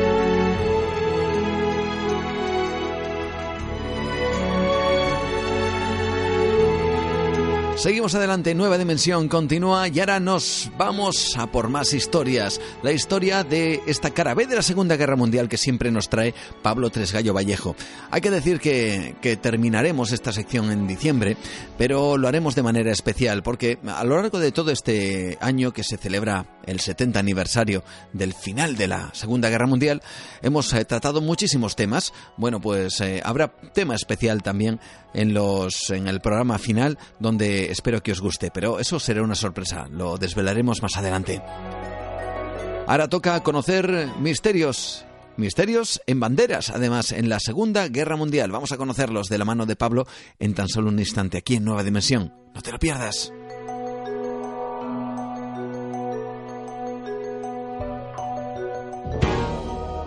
OVNIS.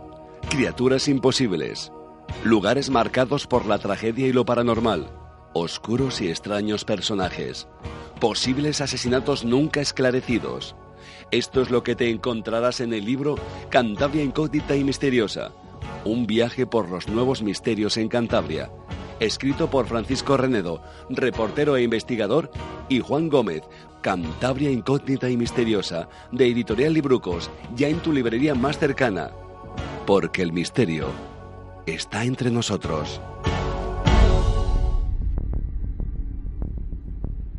Existe mucho más de lo que nos cuentan. Una realidad oculta. Nueva dimensión. Con Juan Gómez. Diferentes los temas que llevamos tratando esta noche en el programa. Y como siempre tenemos eh, la habitual visita de nuestro compañero y amigo Pablo Tresgallo Vallejo que nos trae otra vez más una, una especial historia cargada de simbolismo en este caso, cargada de la tela en la cual se construye la historia. Y la tela tiene mucho que ver, en este caso, con las historias, las tres historias que esta noche tienen un denominador común y que tiene ese, ese material como protagonista, la tela. ¿De qué? De las banderas. Hay diferentes historias porque hay diferentes fotografías. Desde luego salieron muchas fotografías, evidentemente, de la Segunda Guerra Mundial. Algunas quedaron para la historia, ¿no? Como auténticos, eh, bueno, pues iconos, ¿no? De todo ese, de todo ese conflicto. Y algunas, evidentemente, pues fueron utilizadas, manipuladas y otras, pues, eh, bueno, pues fueron yo voy a decir que, justo la condición para la cual se firmaran según qué tratados. Bueno, todo esto nos lo va a explicar en tan solo unos instantes aquí Pablo Tresallo Vallejo, en Nueva Dimensión.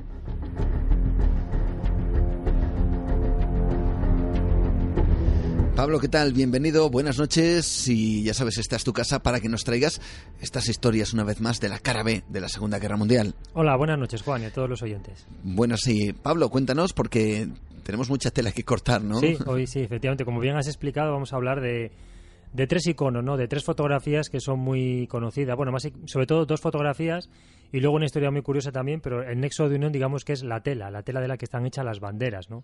Vamos a hablar de tres momentos concretos de la Segunda Guerra Mundial.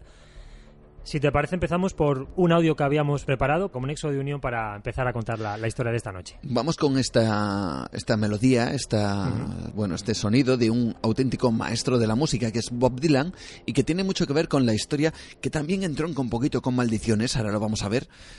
Pero antes de entrar en faena, escuchamos esto. Gather around me people, and a story I will tell. About a brave young Indian you should remember well. From the tribe of Pima Indians. Bueno, esta canción, este sonido que escuchamos de fondo, yo creo que los auténticos expertos y no tan expertos en música habrán captado, habrán eh, reconocido rápidamente la voz de Bob Dylan en una canción, un señor, un cantautor que, bueno, siempre ha querido utilizar su música para, para dar a conocer historias, ¿no? Historias como la de esta canción que lleva el título de la balada de Ira Age o Ayes, no sé exactamente cómo se pronunciaría el apellido de este señor, y que tiene que ver con esa primera historia que nos cuentas, ¿no, verdad, Pablo? Sí, eh, tiene que ver con la primera historia de la que vamos a hablar. Uno de los protagonistas es precisamente Ira Hayes, el personaje a quien dedica Bob Dylan esta canción, y hablamos de la, famoso, de la famosa fotografía tomada en el monte Suribachi, en la, en la isla de Iwo Jima, en la Guerra del Pacífico. Es la famosa, eh, mm. bueno, eh, fotografía que todos conocemos de una serie de soldados que todos ellos están alzando la bandera americana en esta ocasión, una típica y tópica icónica imagen, ¿no? Sí, esos seis soldados levantando, realmente es una, es un, veremos luego es una tubería y, se utiliza como mástil de la bandera y entre los seis la levantan para poder izarla sobre ese monte. Es un auténtico icono, digamos que es quizás es la fotografía más famosa de toda la Segunda Guerra Mundial y una de las fotografías más famosas del siglo XX, probablemente. Vamos a conocer esa historia. Sí, bueno, pues esta fotografía fue tomada por el fotógrafo Joe Rosenthal en Iwo Jima, como decimos, el 23 de marzo del año 45 y se ha convertido, como hemos dicho, pues en un, en un icono. Se ha reproducido en numerosas ocasiones y, bueno, estos seis, estos seis eh, héroes denominados así héroes, pues luego tuvieron una vida, algunos de ellos que consiguieron sobre, eh, salir vivos de, esa isla, pues una, una vida no, no, muy envidiable, ¿no? Eh, este icono de patriotismo lo hemos visto más recientemente. No sé si, si nuestros oyentes recordarán cuando ocurrió el atentado de las Torres Gemelas, había imágenes que nos podían recordar precisamente esta imagen, como veíamos la bandera sobre los escombros, solo que en vez de soldados en este caso eran bomberos, pero sí que se estableció una especie de relación entre esas imágenes del, del 2001, del, atentado de Nueva York, con, precisamente con, con Iwo Jima. Y luego, posteriormente, pues se ha inmortalizado esta fotografía en un monumento de bronce que está erigido en Washington en honor a, a la infantería de Marina en el famoso cementerio de Arlington, Estados Unidos. Eh, la minúscula isla de Iwo Jima, para situarnos un poquitito, es una isla pues perdida en el Océano Pacífico, sin ningún tipo de importancia entre las Marianas y Japón.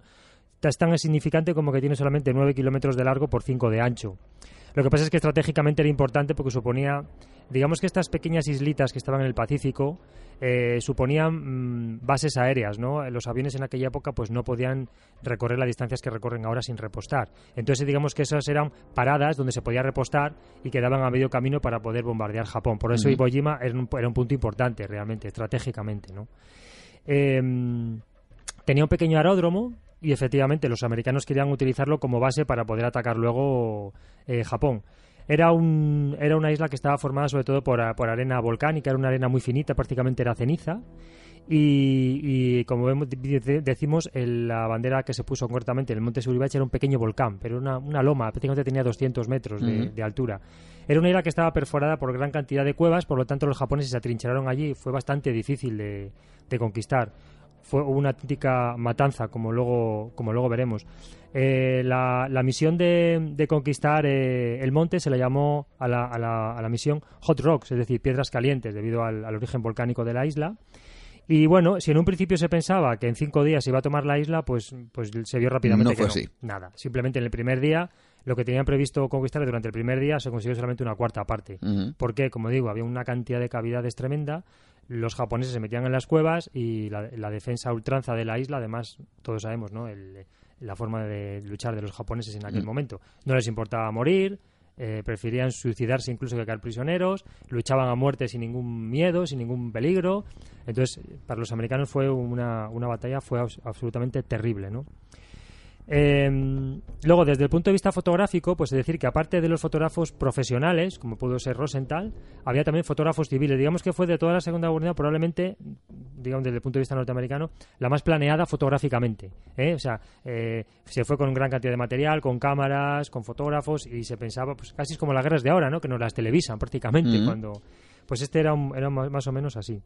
Eh, Joe Rosenthal era un, era un enviado de la agencia Associated Press, ¿eh? Era uno de tantos que había por allí. Y aunque nos pueda sorprender, pues la imagen famosa que todos tenemos de, esta imagen, de, esta, de este momento, los seis hombres que están ahí no fueron los primeros en llegar a la isla. Eh, fueron otros. De hecho, además, hay una anécdota muy curiosa que está documentada en la cual los primeros hombres que llegaron a esa isla pues hicieron algo que no podemos decir que sea muy heroico, porque lo primero que hicieron fue orinar sobre la isla, eh, maldecir la isla hasta el infinito, mear sobre ella y bueno y marcharse rápidamente ahí porque no tenían ningún interés en quedarse ahí. O sea, de heroico no tuvo nada. Es verdad que pusieron una bandera, eso es cierto, una bandera chiquitita, utilizaron como mástil una batería, una perdón, una tubería como he dicho al principio, pero claro, Joe Rosenthal vio la imagen. Entonces él pensó que se podía sacar más partido a, esta situación. Y mm, en la parte inferior de la isla, o sea, perdón, en la parte inferior del monte, abajo, al lado de, al lado de la playa, pues había una, una barcaza y había otra bandera, otra bandera más grande. Y en ese momento, pues eh, llamó a seis marines que había allí y les comentó que si subían otra vez ese monte para, para hacer la, la fotografía. Ellos se lo pensaron, se, creían pues que no sabían si tenía si merecía realmente la pena hacer otra vez subir otra vez arriesgarse porque todavía se estaba allí peleando. Arriesgar la vida para hacer una fotografía para poner una bandera más grande. Pero bueno al final dijeron dijeron que sí y, subieron.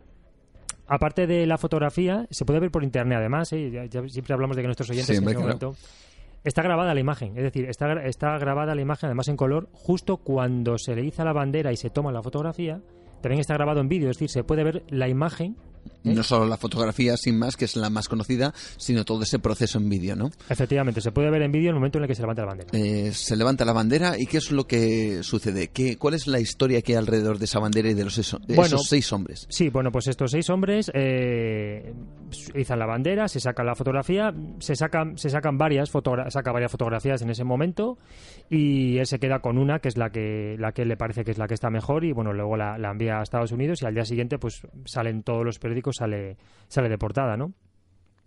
Eh, George Rosenthal, pues eh, a partir de ese momento se hace mundialmente famoso. Luego en el 45, al acabar la guerra, tuvo un tuvo el premio Pulitzer, tuvo un montón de premios. La fotografía, bueno, yo todo lo que ocurrió después de la fotografía sabemos con ella, ¿no? Un auténtico un auténtico icono. Pero claro, eh, decir que los seis los seis soldados que estaban presentes en esa fotografía, pues luego decir que vamos, no sé si decir la palabra maldición, pero realmente no, no, no, fueron precisamente muy afortunados después de sacarse esa, esa fotografía.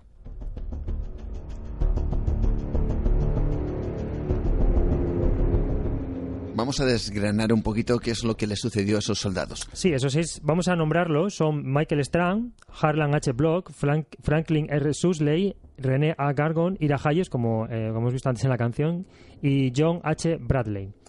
Eh, como decimos, la fotografía se mandó rápidamente a Estados Unidos y al día siguiente salió en la prensa. ¿no? Eh, la isla no fue tomada hasta el 17 de marzo oficialmente. Es decir, tardaron 26 días, tenían previsto hacerlo en 5 y tardaron 26 en recorrer esos 9 kilómetros. ¿no? Murieron 21.000 japoneses y 4.189 norteamericanos, aparte de 441 desaparecidos y 15.208 heridos. Mm, hay una cifra que es brutal y es que se utilizaron 40.000 toneladas de bombas. Es decir, se utilizaron más o menos, por hacer una media, eh, dos toneladas de bombas por cada japonés. Que eso es, una, pues, es un dato bastante, bastante significativo ¿no? de, la, de la dimensión de esta batalla. Se ha discutido mucho sobre si esta fotografía fue preparada o no fue preparada. Vamos a ver, mm, algunos expertos aseguran que sí fue preparada, pero yo creo, bueno, yo creo, no es una opinión mía, sino de varios investigadores, ¿no? Si se estudia un poco la imagen, la imagen no solamente no me refiero a la fotografía sino la, como decíamos antes el vídeo el vídeo de la, la película la pequeña película de la tomada de esa foto se puede asegurar, asegurar con, rotundidad que eso no fue así. La primera prueba es que solo se tomó una es decir cuando tú tomas una fotografía está preparado tomas varias no tomas varias y, hay un posado se intenta coger la que esté mejor se repite la imagen varias veces la escena a ver cuál sale mejor. Eso no ocurre en ningún momento según se ve en la grabación no eh, además eh, se, hubiera tomado desde distintos ángulos a ver cuál era mejor. Ahí solamente hay un ángulo, hay una toma desde un sitio y no hay nada más. Además, eh, decir también pues que eh, los soldados mm, no están mirando a la cámara. Si fuera un posado, pues quizá se, les vería las caras y sería quizá más significativo no por identificar a, a, los protagonistas. Tampoco fue así, es decir, fue una foto espontánea absolutamente. Es cierto que ellos no fueron los primeros en llegar, pero que la foto no fue preparada, eso parece bastante claro, sobre todo por la, por la grabación en vídeo, ¿no? Eh, como digo, la vida de, de, esto, de estas de estos soldados que participaron en la, en la fotografía, pues vamos a ver ahora como no fue muy afortunada. Algunos de no salieron vivos de la isla. Vamos a hablar, por ejemplo, de Genaust. Genaust era el apellido del, del hombre del cámara, del hombre que grabó la pequeña película, ¿no? Él se encontraba al frente de un grupo de marines que estaba luchando, como digo, en esas cuevas que estaba repleta la, isla de Iwo Jima. Y debido al mal tiempo y, no pudiendo filmar en ese momento, pues decidió cambiar la cámara por un fusil. Entonces él se unió a un grupo de marines y, bueno, pues en ese momento se lanzaron una serie de granadas a, una, a unas cuevas para intentar desalojar a, los, a las cuevas a, las cuevas de japoneses. Y en ese momento, pues él eh, le pidieron una linterna porque no, no había luz. Él se prestó a llevarla él mismo, fue en cabeza, todavía había japoneses vivos y el primero en caer fue él. Posteriormente, al salir de la cueva, la dinamitaron, quedó el cuerpo del cámara, quedó dentro y ese cuerpo pues no, no se pudo recuperar. Es decir, él se quedó allí. Empezamos con la primera de las víctimas de esa, bueno, de esa, de ese grupo de, militares que no es precisamente el, uno de los que aparecen retratados, sino el que retrata el vídeo de, toda esta escena, ¿no? Eso es, eso es. Vamos con más historia. Mm, bueno, alguien podría decir que, que, lo que vamos a ver, lo que les pasó a los soldados ahora, podría ser como una especie de capricho del destino, ¿no? Como diciendo, pues la gloria debieron llevársela a los que realmente estuvieron allí, vosotros que no fuisteis, los que conquistasteis esta isla y es, perdón, este monte os habéis llevado la, gloria por nosotros, ¿no? Por decirlo de alguna manera. Sí. Hablamos de que, por ejemplo, tres de ellos, de Strang, Block y Susley, eh, no saldrían vivos de la isla, es decir, murieron allí. Eh, había un grupo de marines, cuatro de nuestros protagonistas estaban en ese grupo de marines y unos soldados japoneses ocultos en la maleza les sorprenden. Eh, en, ese, en ese encuentro, tres de ellos fallecen y el cuarto soldado, que es Gagnon, pues resulta herido y es evacuado de, la isla. Hayes y Bradley fueron los únicos que, que lograron salir ilesos de Iwo Jima. Tanto ellos como Gagnon, el que decimos que fue, que fue herido, pues eh, pagaron bastante caro la, este, esta, este tributo a la, o sea, el tributo de su popularidad. Sí, el aparecer en esta fotografía, ¿verdad? Eso es. El gobierno norteamericano, ya lo vimos un poco en la película de Banderas de nuestros padres, de, de Clint Eastwood, que se les intentó utilizar como propaganda, ¿no? Se les llevó a Estados Unidos y hacían giras y charlas y demás ellos en un principio pues sí, pero luego veremos cómo todo eso se volvió en su contra. Incluso se les, se les obligó, entre comillas, a participar en una película llamada, llamada Arena de Iwo Jima como actores secundarios, a lo que accedieron. Pues creyeron que la fortuna de haber estado en un sitio así pues mm, les proporcionaría dinero, fama eh, y triunfo, pero veremos cómo veremos ahora cómo no, no fue así, ¿no? Ninguno de ellos, la verdad es que eh, tampoco es que, digamos que ninguno superó un poquitín el convertir en, convertirse en, personajes famosos, no lo llevaron nada bien, ¿no? Hay gente, es verdad, que ocurre hoy en día, que llegan a la fama y no lo llevan bien y su vida pues se convierte en un auténtico desastre como fue ellos, ¿no? Por ejemplo, Gagnon falleció de un infarto a los 54 años. Era un hombre que vivió tremendamente amargado, no superó nunca eh, eh, su participación en la guerra, tenía, era un simple empleado de, limpieza, eh, anónimo, eh, él siempre creyó que iba a hacerse rico cuando empezó a hacer la gira por Estados Unidos a raíz de la fotografía. No lo asumió nada bien y, vamos, murió de muerte natural, efectivamente, pero tuvo una vida realmente, hablan los familiares y la persona de su entorno, pues era un hombre realmente muy, muy amargado.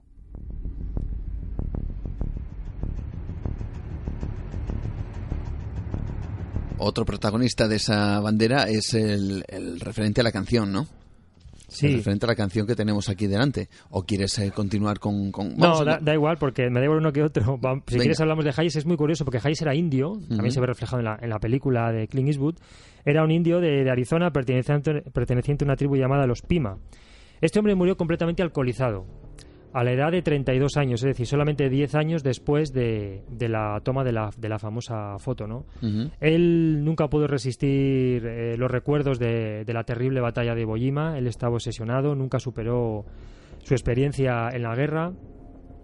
Todo el mundo quería que volviese a relatar una y otra vez la misma historia, la batalla, el izado de la bandera estaba absolutamente harto, no lo superó y al final, pues, pues eso, falleció completamente alcoholizado, eh, casi como un mendigo. La es que realmente tuvo una, tuvo una historia bastante, bastante lamentable este hombre, ¿no? Y luego también hablamos de otro, como de otro protagonista, el último, como fue Bradley, que este hombre también tuvo una vida bastante triste. Em, este chico, eh, digamos que después de, de todo, cuando se acabó el boom de la fotografía, de todo lo que había pasado allí, quiso pasar desapercibido. Eh, es un hombre que tuvo siete hijos, trabajó como director de una funeraria, también vaya trabajo. La verdad es que sí. y, su numerosa familia, pues a mí me parece, fíjate, de todos, junto con la de con la de Hayes, la, la historia más, quizá más triste, ¿no? Él, este chico, eh, pues cuando, cuando la fotografía estaba en su momento álgido, todo este todo esto que lo rodeaba, la gente le pedía autógrafos, eh, le pedía hacerse fotografías con él, eso él zanjó con ello, dijo que se acabó, él, no podía más, quería pasar desapercibido, incluso cuando llamaban a casa por teléfono decía que no estaba, el que no vivía allí, que no era él. Fíjate cómo será fíjate cómo será, que él no permitió nunca que en su casa colgara esa foto, se colgara esa fotografía. Es decir, en su casa él no tenía esa fotografía, no Mm. quería saber nada, absolutamente nada de ella. Y su esposa confesó que en sus 47 años de matrimonio solamente una vez, una vez habló de ese día, solamente una vez. Y fue para decir a su mujer y a su hijo, a su hijo James, que es el que, el que comenta esta anécdota, y le dijo, él, le dijo a su hijo, quiero que siempre recuerdes una cosa, hijo, que los verdaderos héroes de Iwo Jima fueron los chicos que nunca volvieron a casa.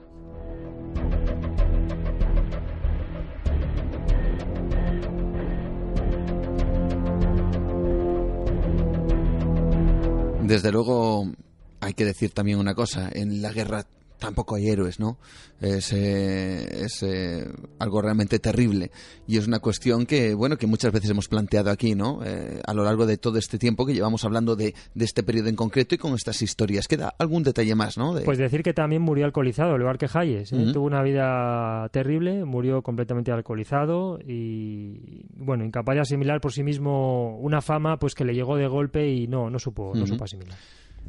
Son historias de banderas, historias eh, curiosas de la Segunda Guerra Mundial que nos trae Pablo Tresgallo Vallejo y hemos descubierto una de, esas tres banderas que tenemos ahora mismo aquí justamente encima de la, de la mesa. Era la bandera de los Estados Unidos. Ahora nos vamos a otra bandera, nos vamos al telón de acero. Cruzamos ese telón que durante mucho tiempo estuvo vetado para prácticamente para Occidente y en él nos encontramos también otra foto icónica de la Segunda Guerra Mundial y que tiene también historia misterio, algo de ocultación. Sí. Ahora nos lo cuentas. Bastante. Sí, bueno, eh, la la- bueno, decir solamente un último dato. Eh, todavía hoy en día en Iwo Jima hay como 10.000 cadáveres de japoneses que no se han encontrado. El gobierno japonés sigue, ¿eh? sigue intentando rescatar todos los cadáveres para que veamos un poco la dimensión de lo que allí pasó en tan pocos kilómetros cuadrados. Bueno. Pues nos vamos a otra, foto, a otra fotografía que es también mítica de la Segunda Guerra Mundial. Seguramente nuestros oyentes más o menos la, la repetirán en su, en su mente. Es esa famosa imagen de un soldado del Ejército Rojo con la bandera soviética que está clavando en el, en el techo del, del Reichstag, en la cúpula del Reichstag. En Berlín. ya- en- eso es en Berlín, como la toma ya de Berlín, digamos, prácticamente ya la, la definitiva derrota del, del Reich, ¿no? Pues esta fotografía también tiene muchísima historia, muchísima historia, porque durante mucho tiempo nos han hecho creer una cosa y luego, pues con la caída del, del muro, pues como tantas otras cosas, pues nos han demostrado que era otra diferente, ¿no? Em, digamos que esta, que esta imagen, que simboliza un poco el fin del nazismo, pues no, no es lo que parece. Vamos a ver, en esa última batalla de, terrible de, por la toma de Berlín, un pequeño reducto quedaba en, en el Reichstag, un edificio muy simbólico, a pesar de que Hitler no lo utilizó como parlamento. Pero bueno, era un edificio muy simbólico de, lo que significaba Berlín y Alemania. ¿no? Eh, aproximadamente 5.000 soldadas, soldados, perdón, la mayoría de ellos eran fanáticos de las SS, pues defendieron este edificio, convirtiéndolo en una auténtica fortaleza. Se minaron las calles eh, que conducían al edificio, se colocaron barricadas, se cavaron trincheras, foros antitanque, etcétera. Los alemanes dispusieron de varias piezas, incluso de varias piezas de artillería en el exterior y se hicieron fuertes. Pero los soviéticos querían tomarlo a toda costa.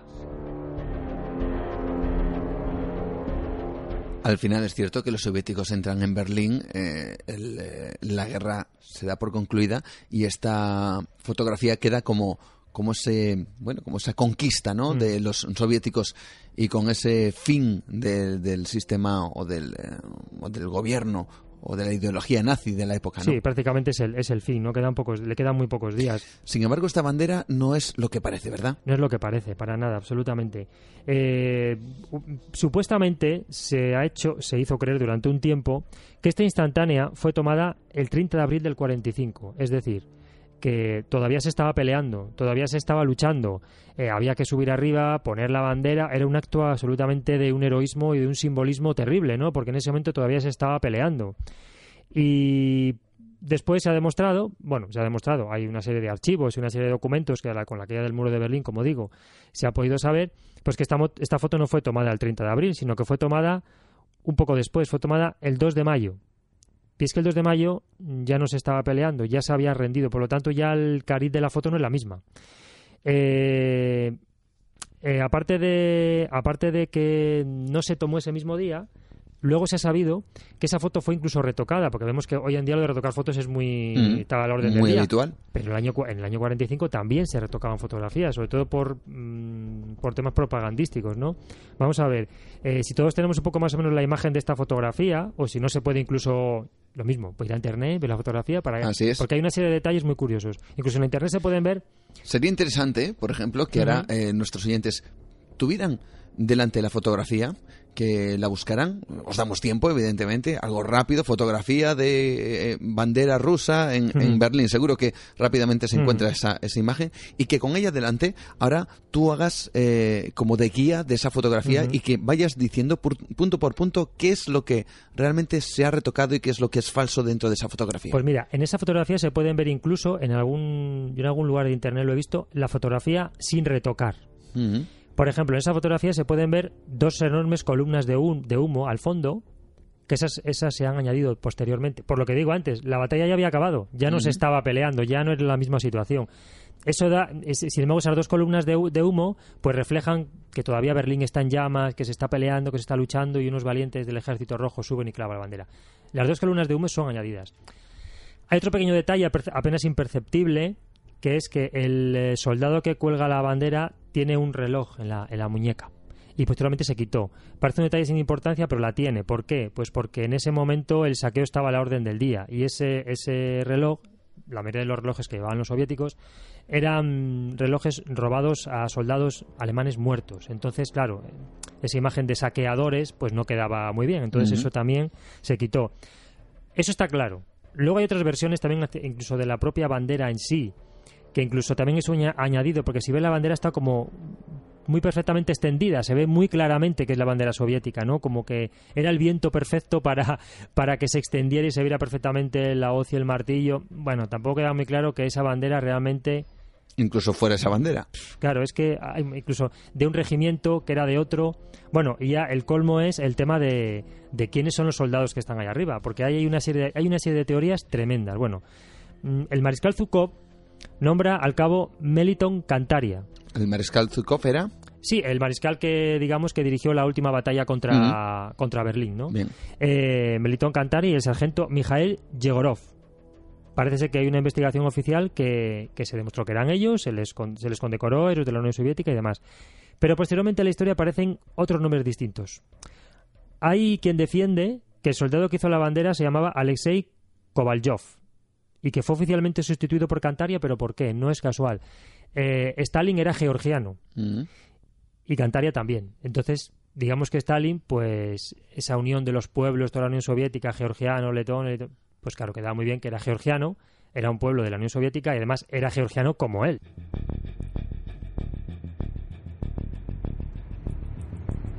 Más detalles de esta fotografía. Pues hay otro soldado que reclamó haber sido también el que hizo la bandera, que era eh, un hombre llamado Mikhail Manning, por ejemplo.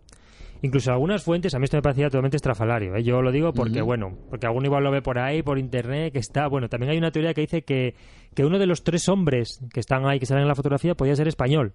Hablan de, hablan de Francisco Repol, que, Mm. pudiese- que dicen que pudiera ser ese tercer hombre que aparece en la fotografía, pero bueno, eso ya es un poco, bueno, yo lo dejo ahí porque, bueno, sí es verdad que aparece en algunos, en, en algunas, como hoy en día se consulta todo en internet, pues Ujú. sí que de vez en cuando puede aparecer algo Claro. de esto. Es una teoría más, ¿eh? como, ta- como cualquier otra. Y bueno, decir solamente que el fotógrafo era, el, fo- el nombre del fotógrafo era Eugeni Yaldei, que fue el que preparó la fotografía, luego se retocó y todo, y todo lo demás.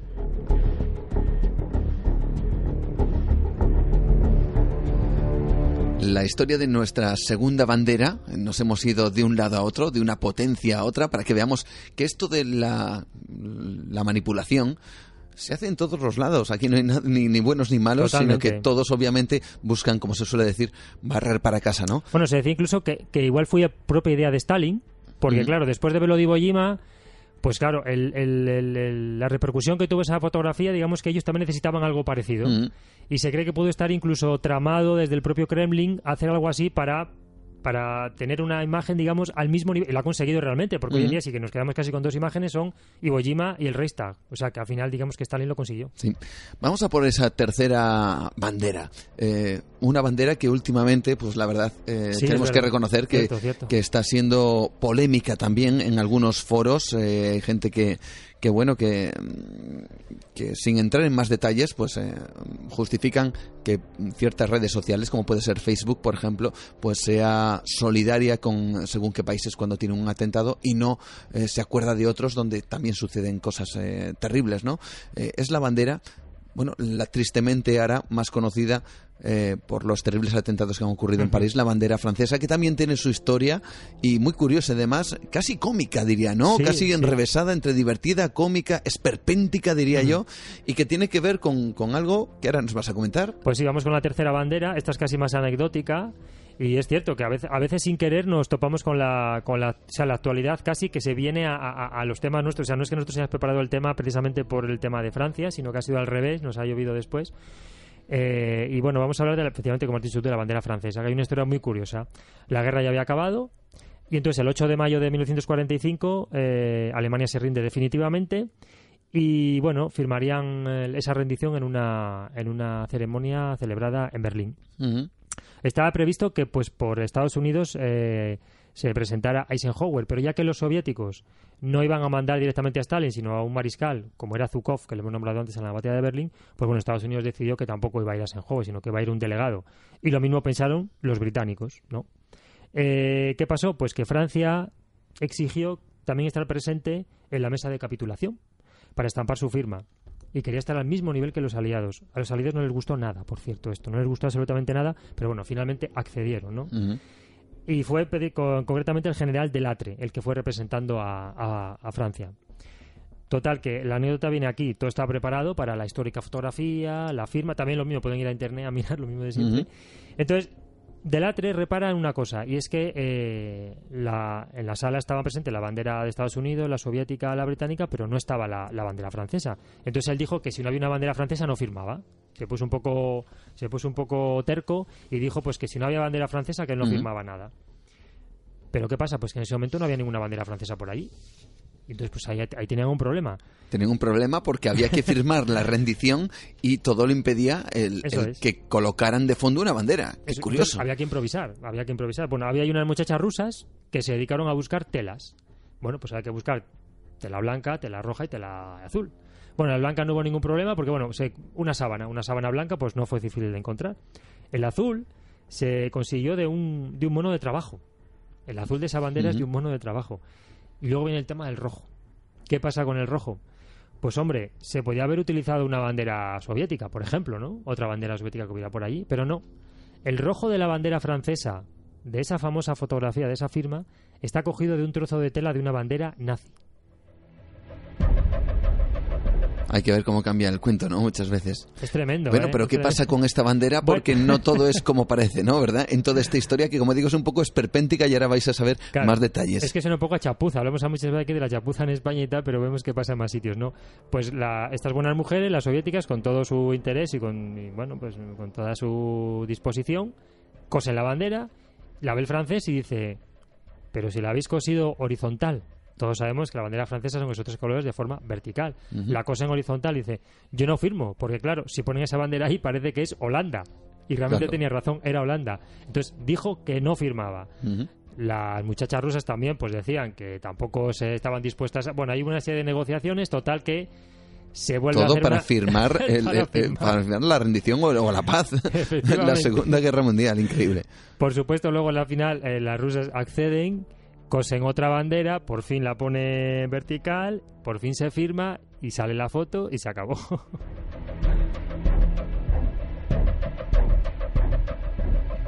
realmente curioso esta historia de las banderas de la Segunda Guerra Mundial. Una que es realmente dramática, otra que nos cuenta un poquito la manipulación y la propaganda como se ha hecho en, bueno, en infinidad de ocasiones y seguir haciendo en cualquier guerra que se produzca en el mundo. Y la otra, pues bueno, la, casi los egos, ¿no? la, el, el, tema este político de salir en la foto y que salga pues la representación adecuada en según qué momento, aunque ese momento sea incluso eh, la firma de una paz eh, a nivel mundial, ¿no? Algo realmente curioso, ¿verdad, Pablo? Sí, fíjate, imagínate que hubiera salido la bandera de Holanda, ¿no? Dice, bueno, pues grandes potencias, la Unión Soviética, Estados Unidos, Inglaterra, o sea, Gran Bretaña y Holanda. Pues no, yo, yo al francés también lo entiendo, ¿eh? Ya que estaba allí, oye, pues yo quiero que me pongan mi bandera. Yo, yo lo entiendo, yo lo entiendo. Muchas gracias, Pablo, por estar con nosotros y traernos estas tres historias de tres banderas en esta cara B de la Segunda Guerra Mundial. Muchas gracias a ti a los oyentes. Buenas noches.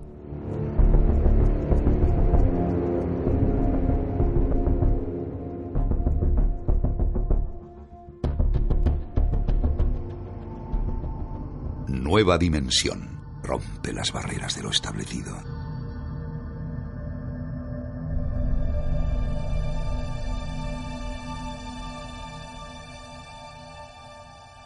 Poco a poco vamos cerrando este recorrido, este recorrido por la historia, este recorrido por los enigmas eh, del más allá, este recorrido también por la realidad política y que también tiene su misterio de nuestro país.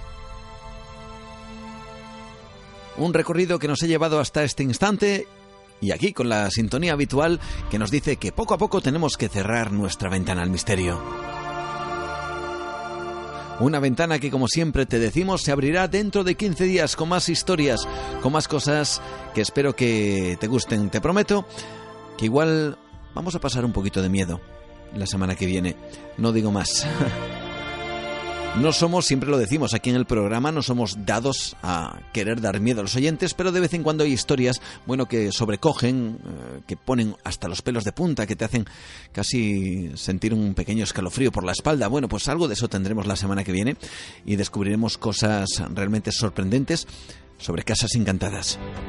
Eso será no la semana que viene, lo he dicho mal, dentro de dos semanas, en 15 días, volvemos a encontrarnos de nuevo aquí en Nueva Dimensión. Antes, recordarte que siempre estamos presentes en las redes sociales eh, y que nos puedes encontrar este programa en ivox.com en nuestro podcast, podcast Nueva Dimensión Radio. Ya sabes que también nos puedes escuchar a lo largo de las diferentes semanas, tanto los lunes, martes y miércoles y los domingos en la madrugada en Edenex Radio. Edenex Radio, que es una radio a través de internet que emite las 24 horas diferentes programas de misterio y nosotros estamos ahí los lunes, martes, miércoles por la noche a partir de las 10 y los domingos en la madrugada. Si te perdiste alguno de nuestros programas también los puedes escuchar ahí. Vías de contacto a través de Facebook, Nueva Dimensión Cantabria, en Twitter, arroba Nueva de Radio, nuestro email, Nueva Dimensión, arroba radioestudio88 con número punto com. Y mi perfil personal, que también eh, lo tengo accesible, evidentemente, para todo aquel que decida pues compartir también cosas, experiencias. Y allí también te damos informaciones y también te contamos de qué vamos a hablar en este programa en las sucesivas semanas. Juan Gómez, Nueva Dimensión, ese es el perfil. Y lo dicho, hasta aquí hemos llegado. Cerramos el viaje, preparando ya el siguiente. Dentro de 15 días volveremos con más historias. Saludos de Juan Gómez, ha sido un placer. Buenas noches.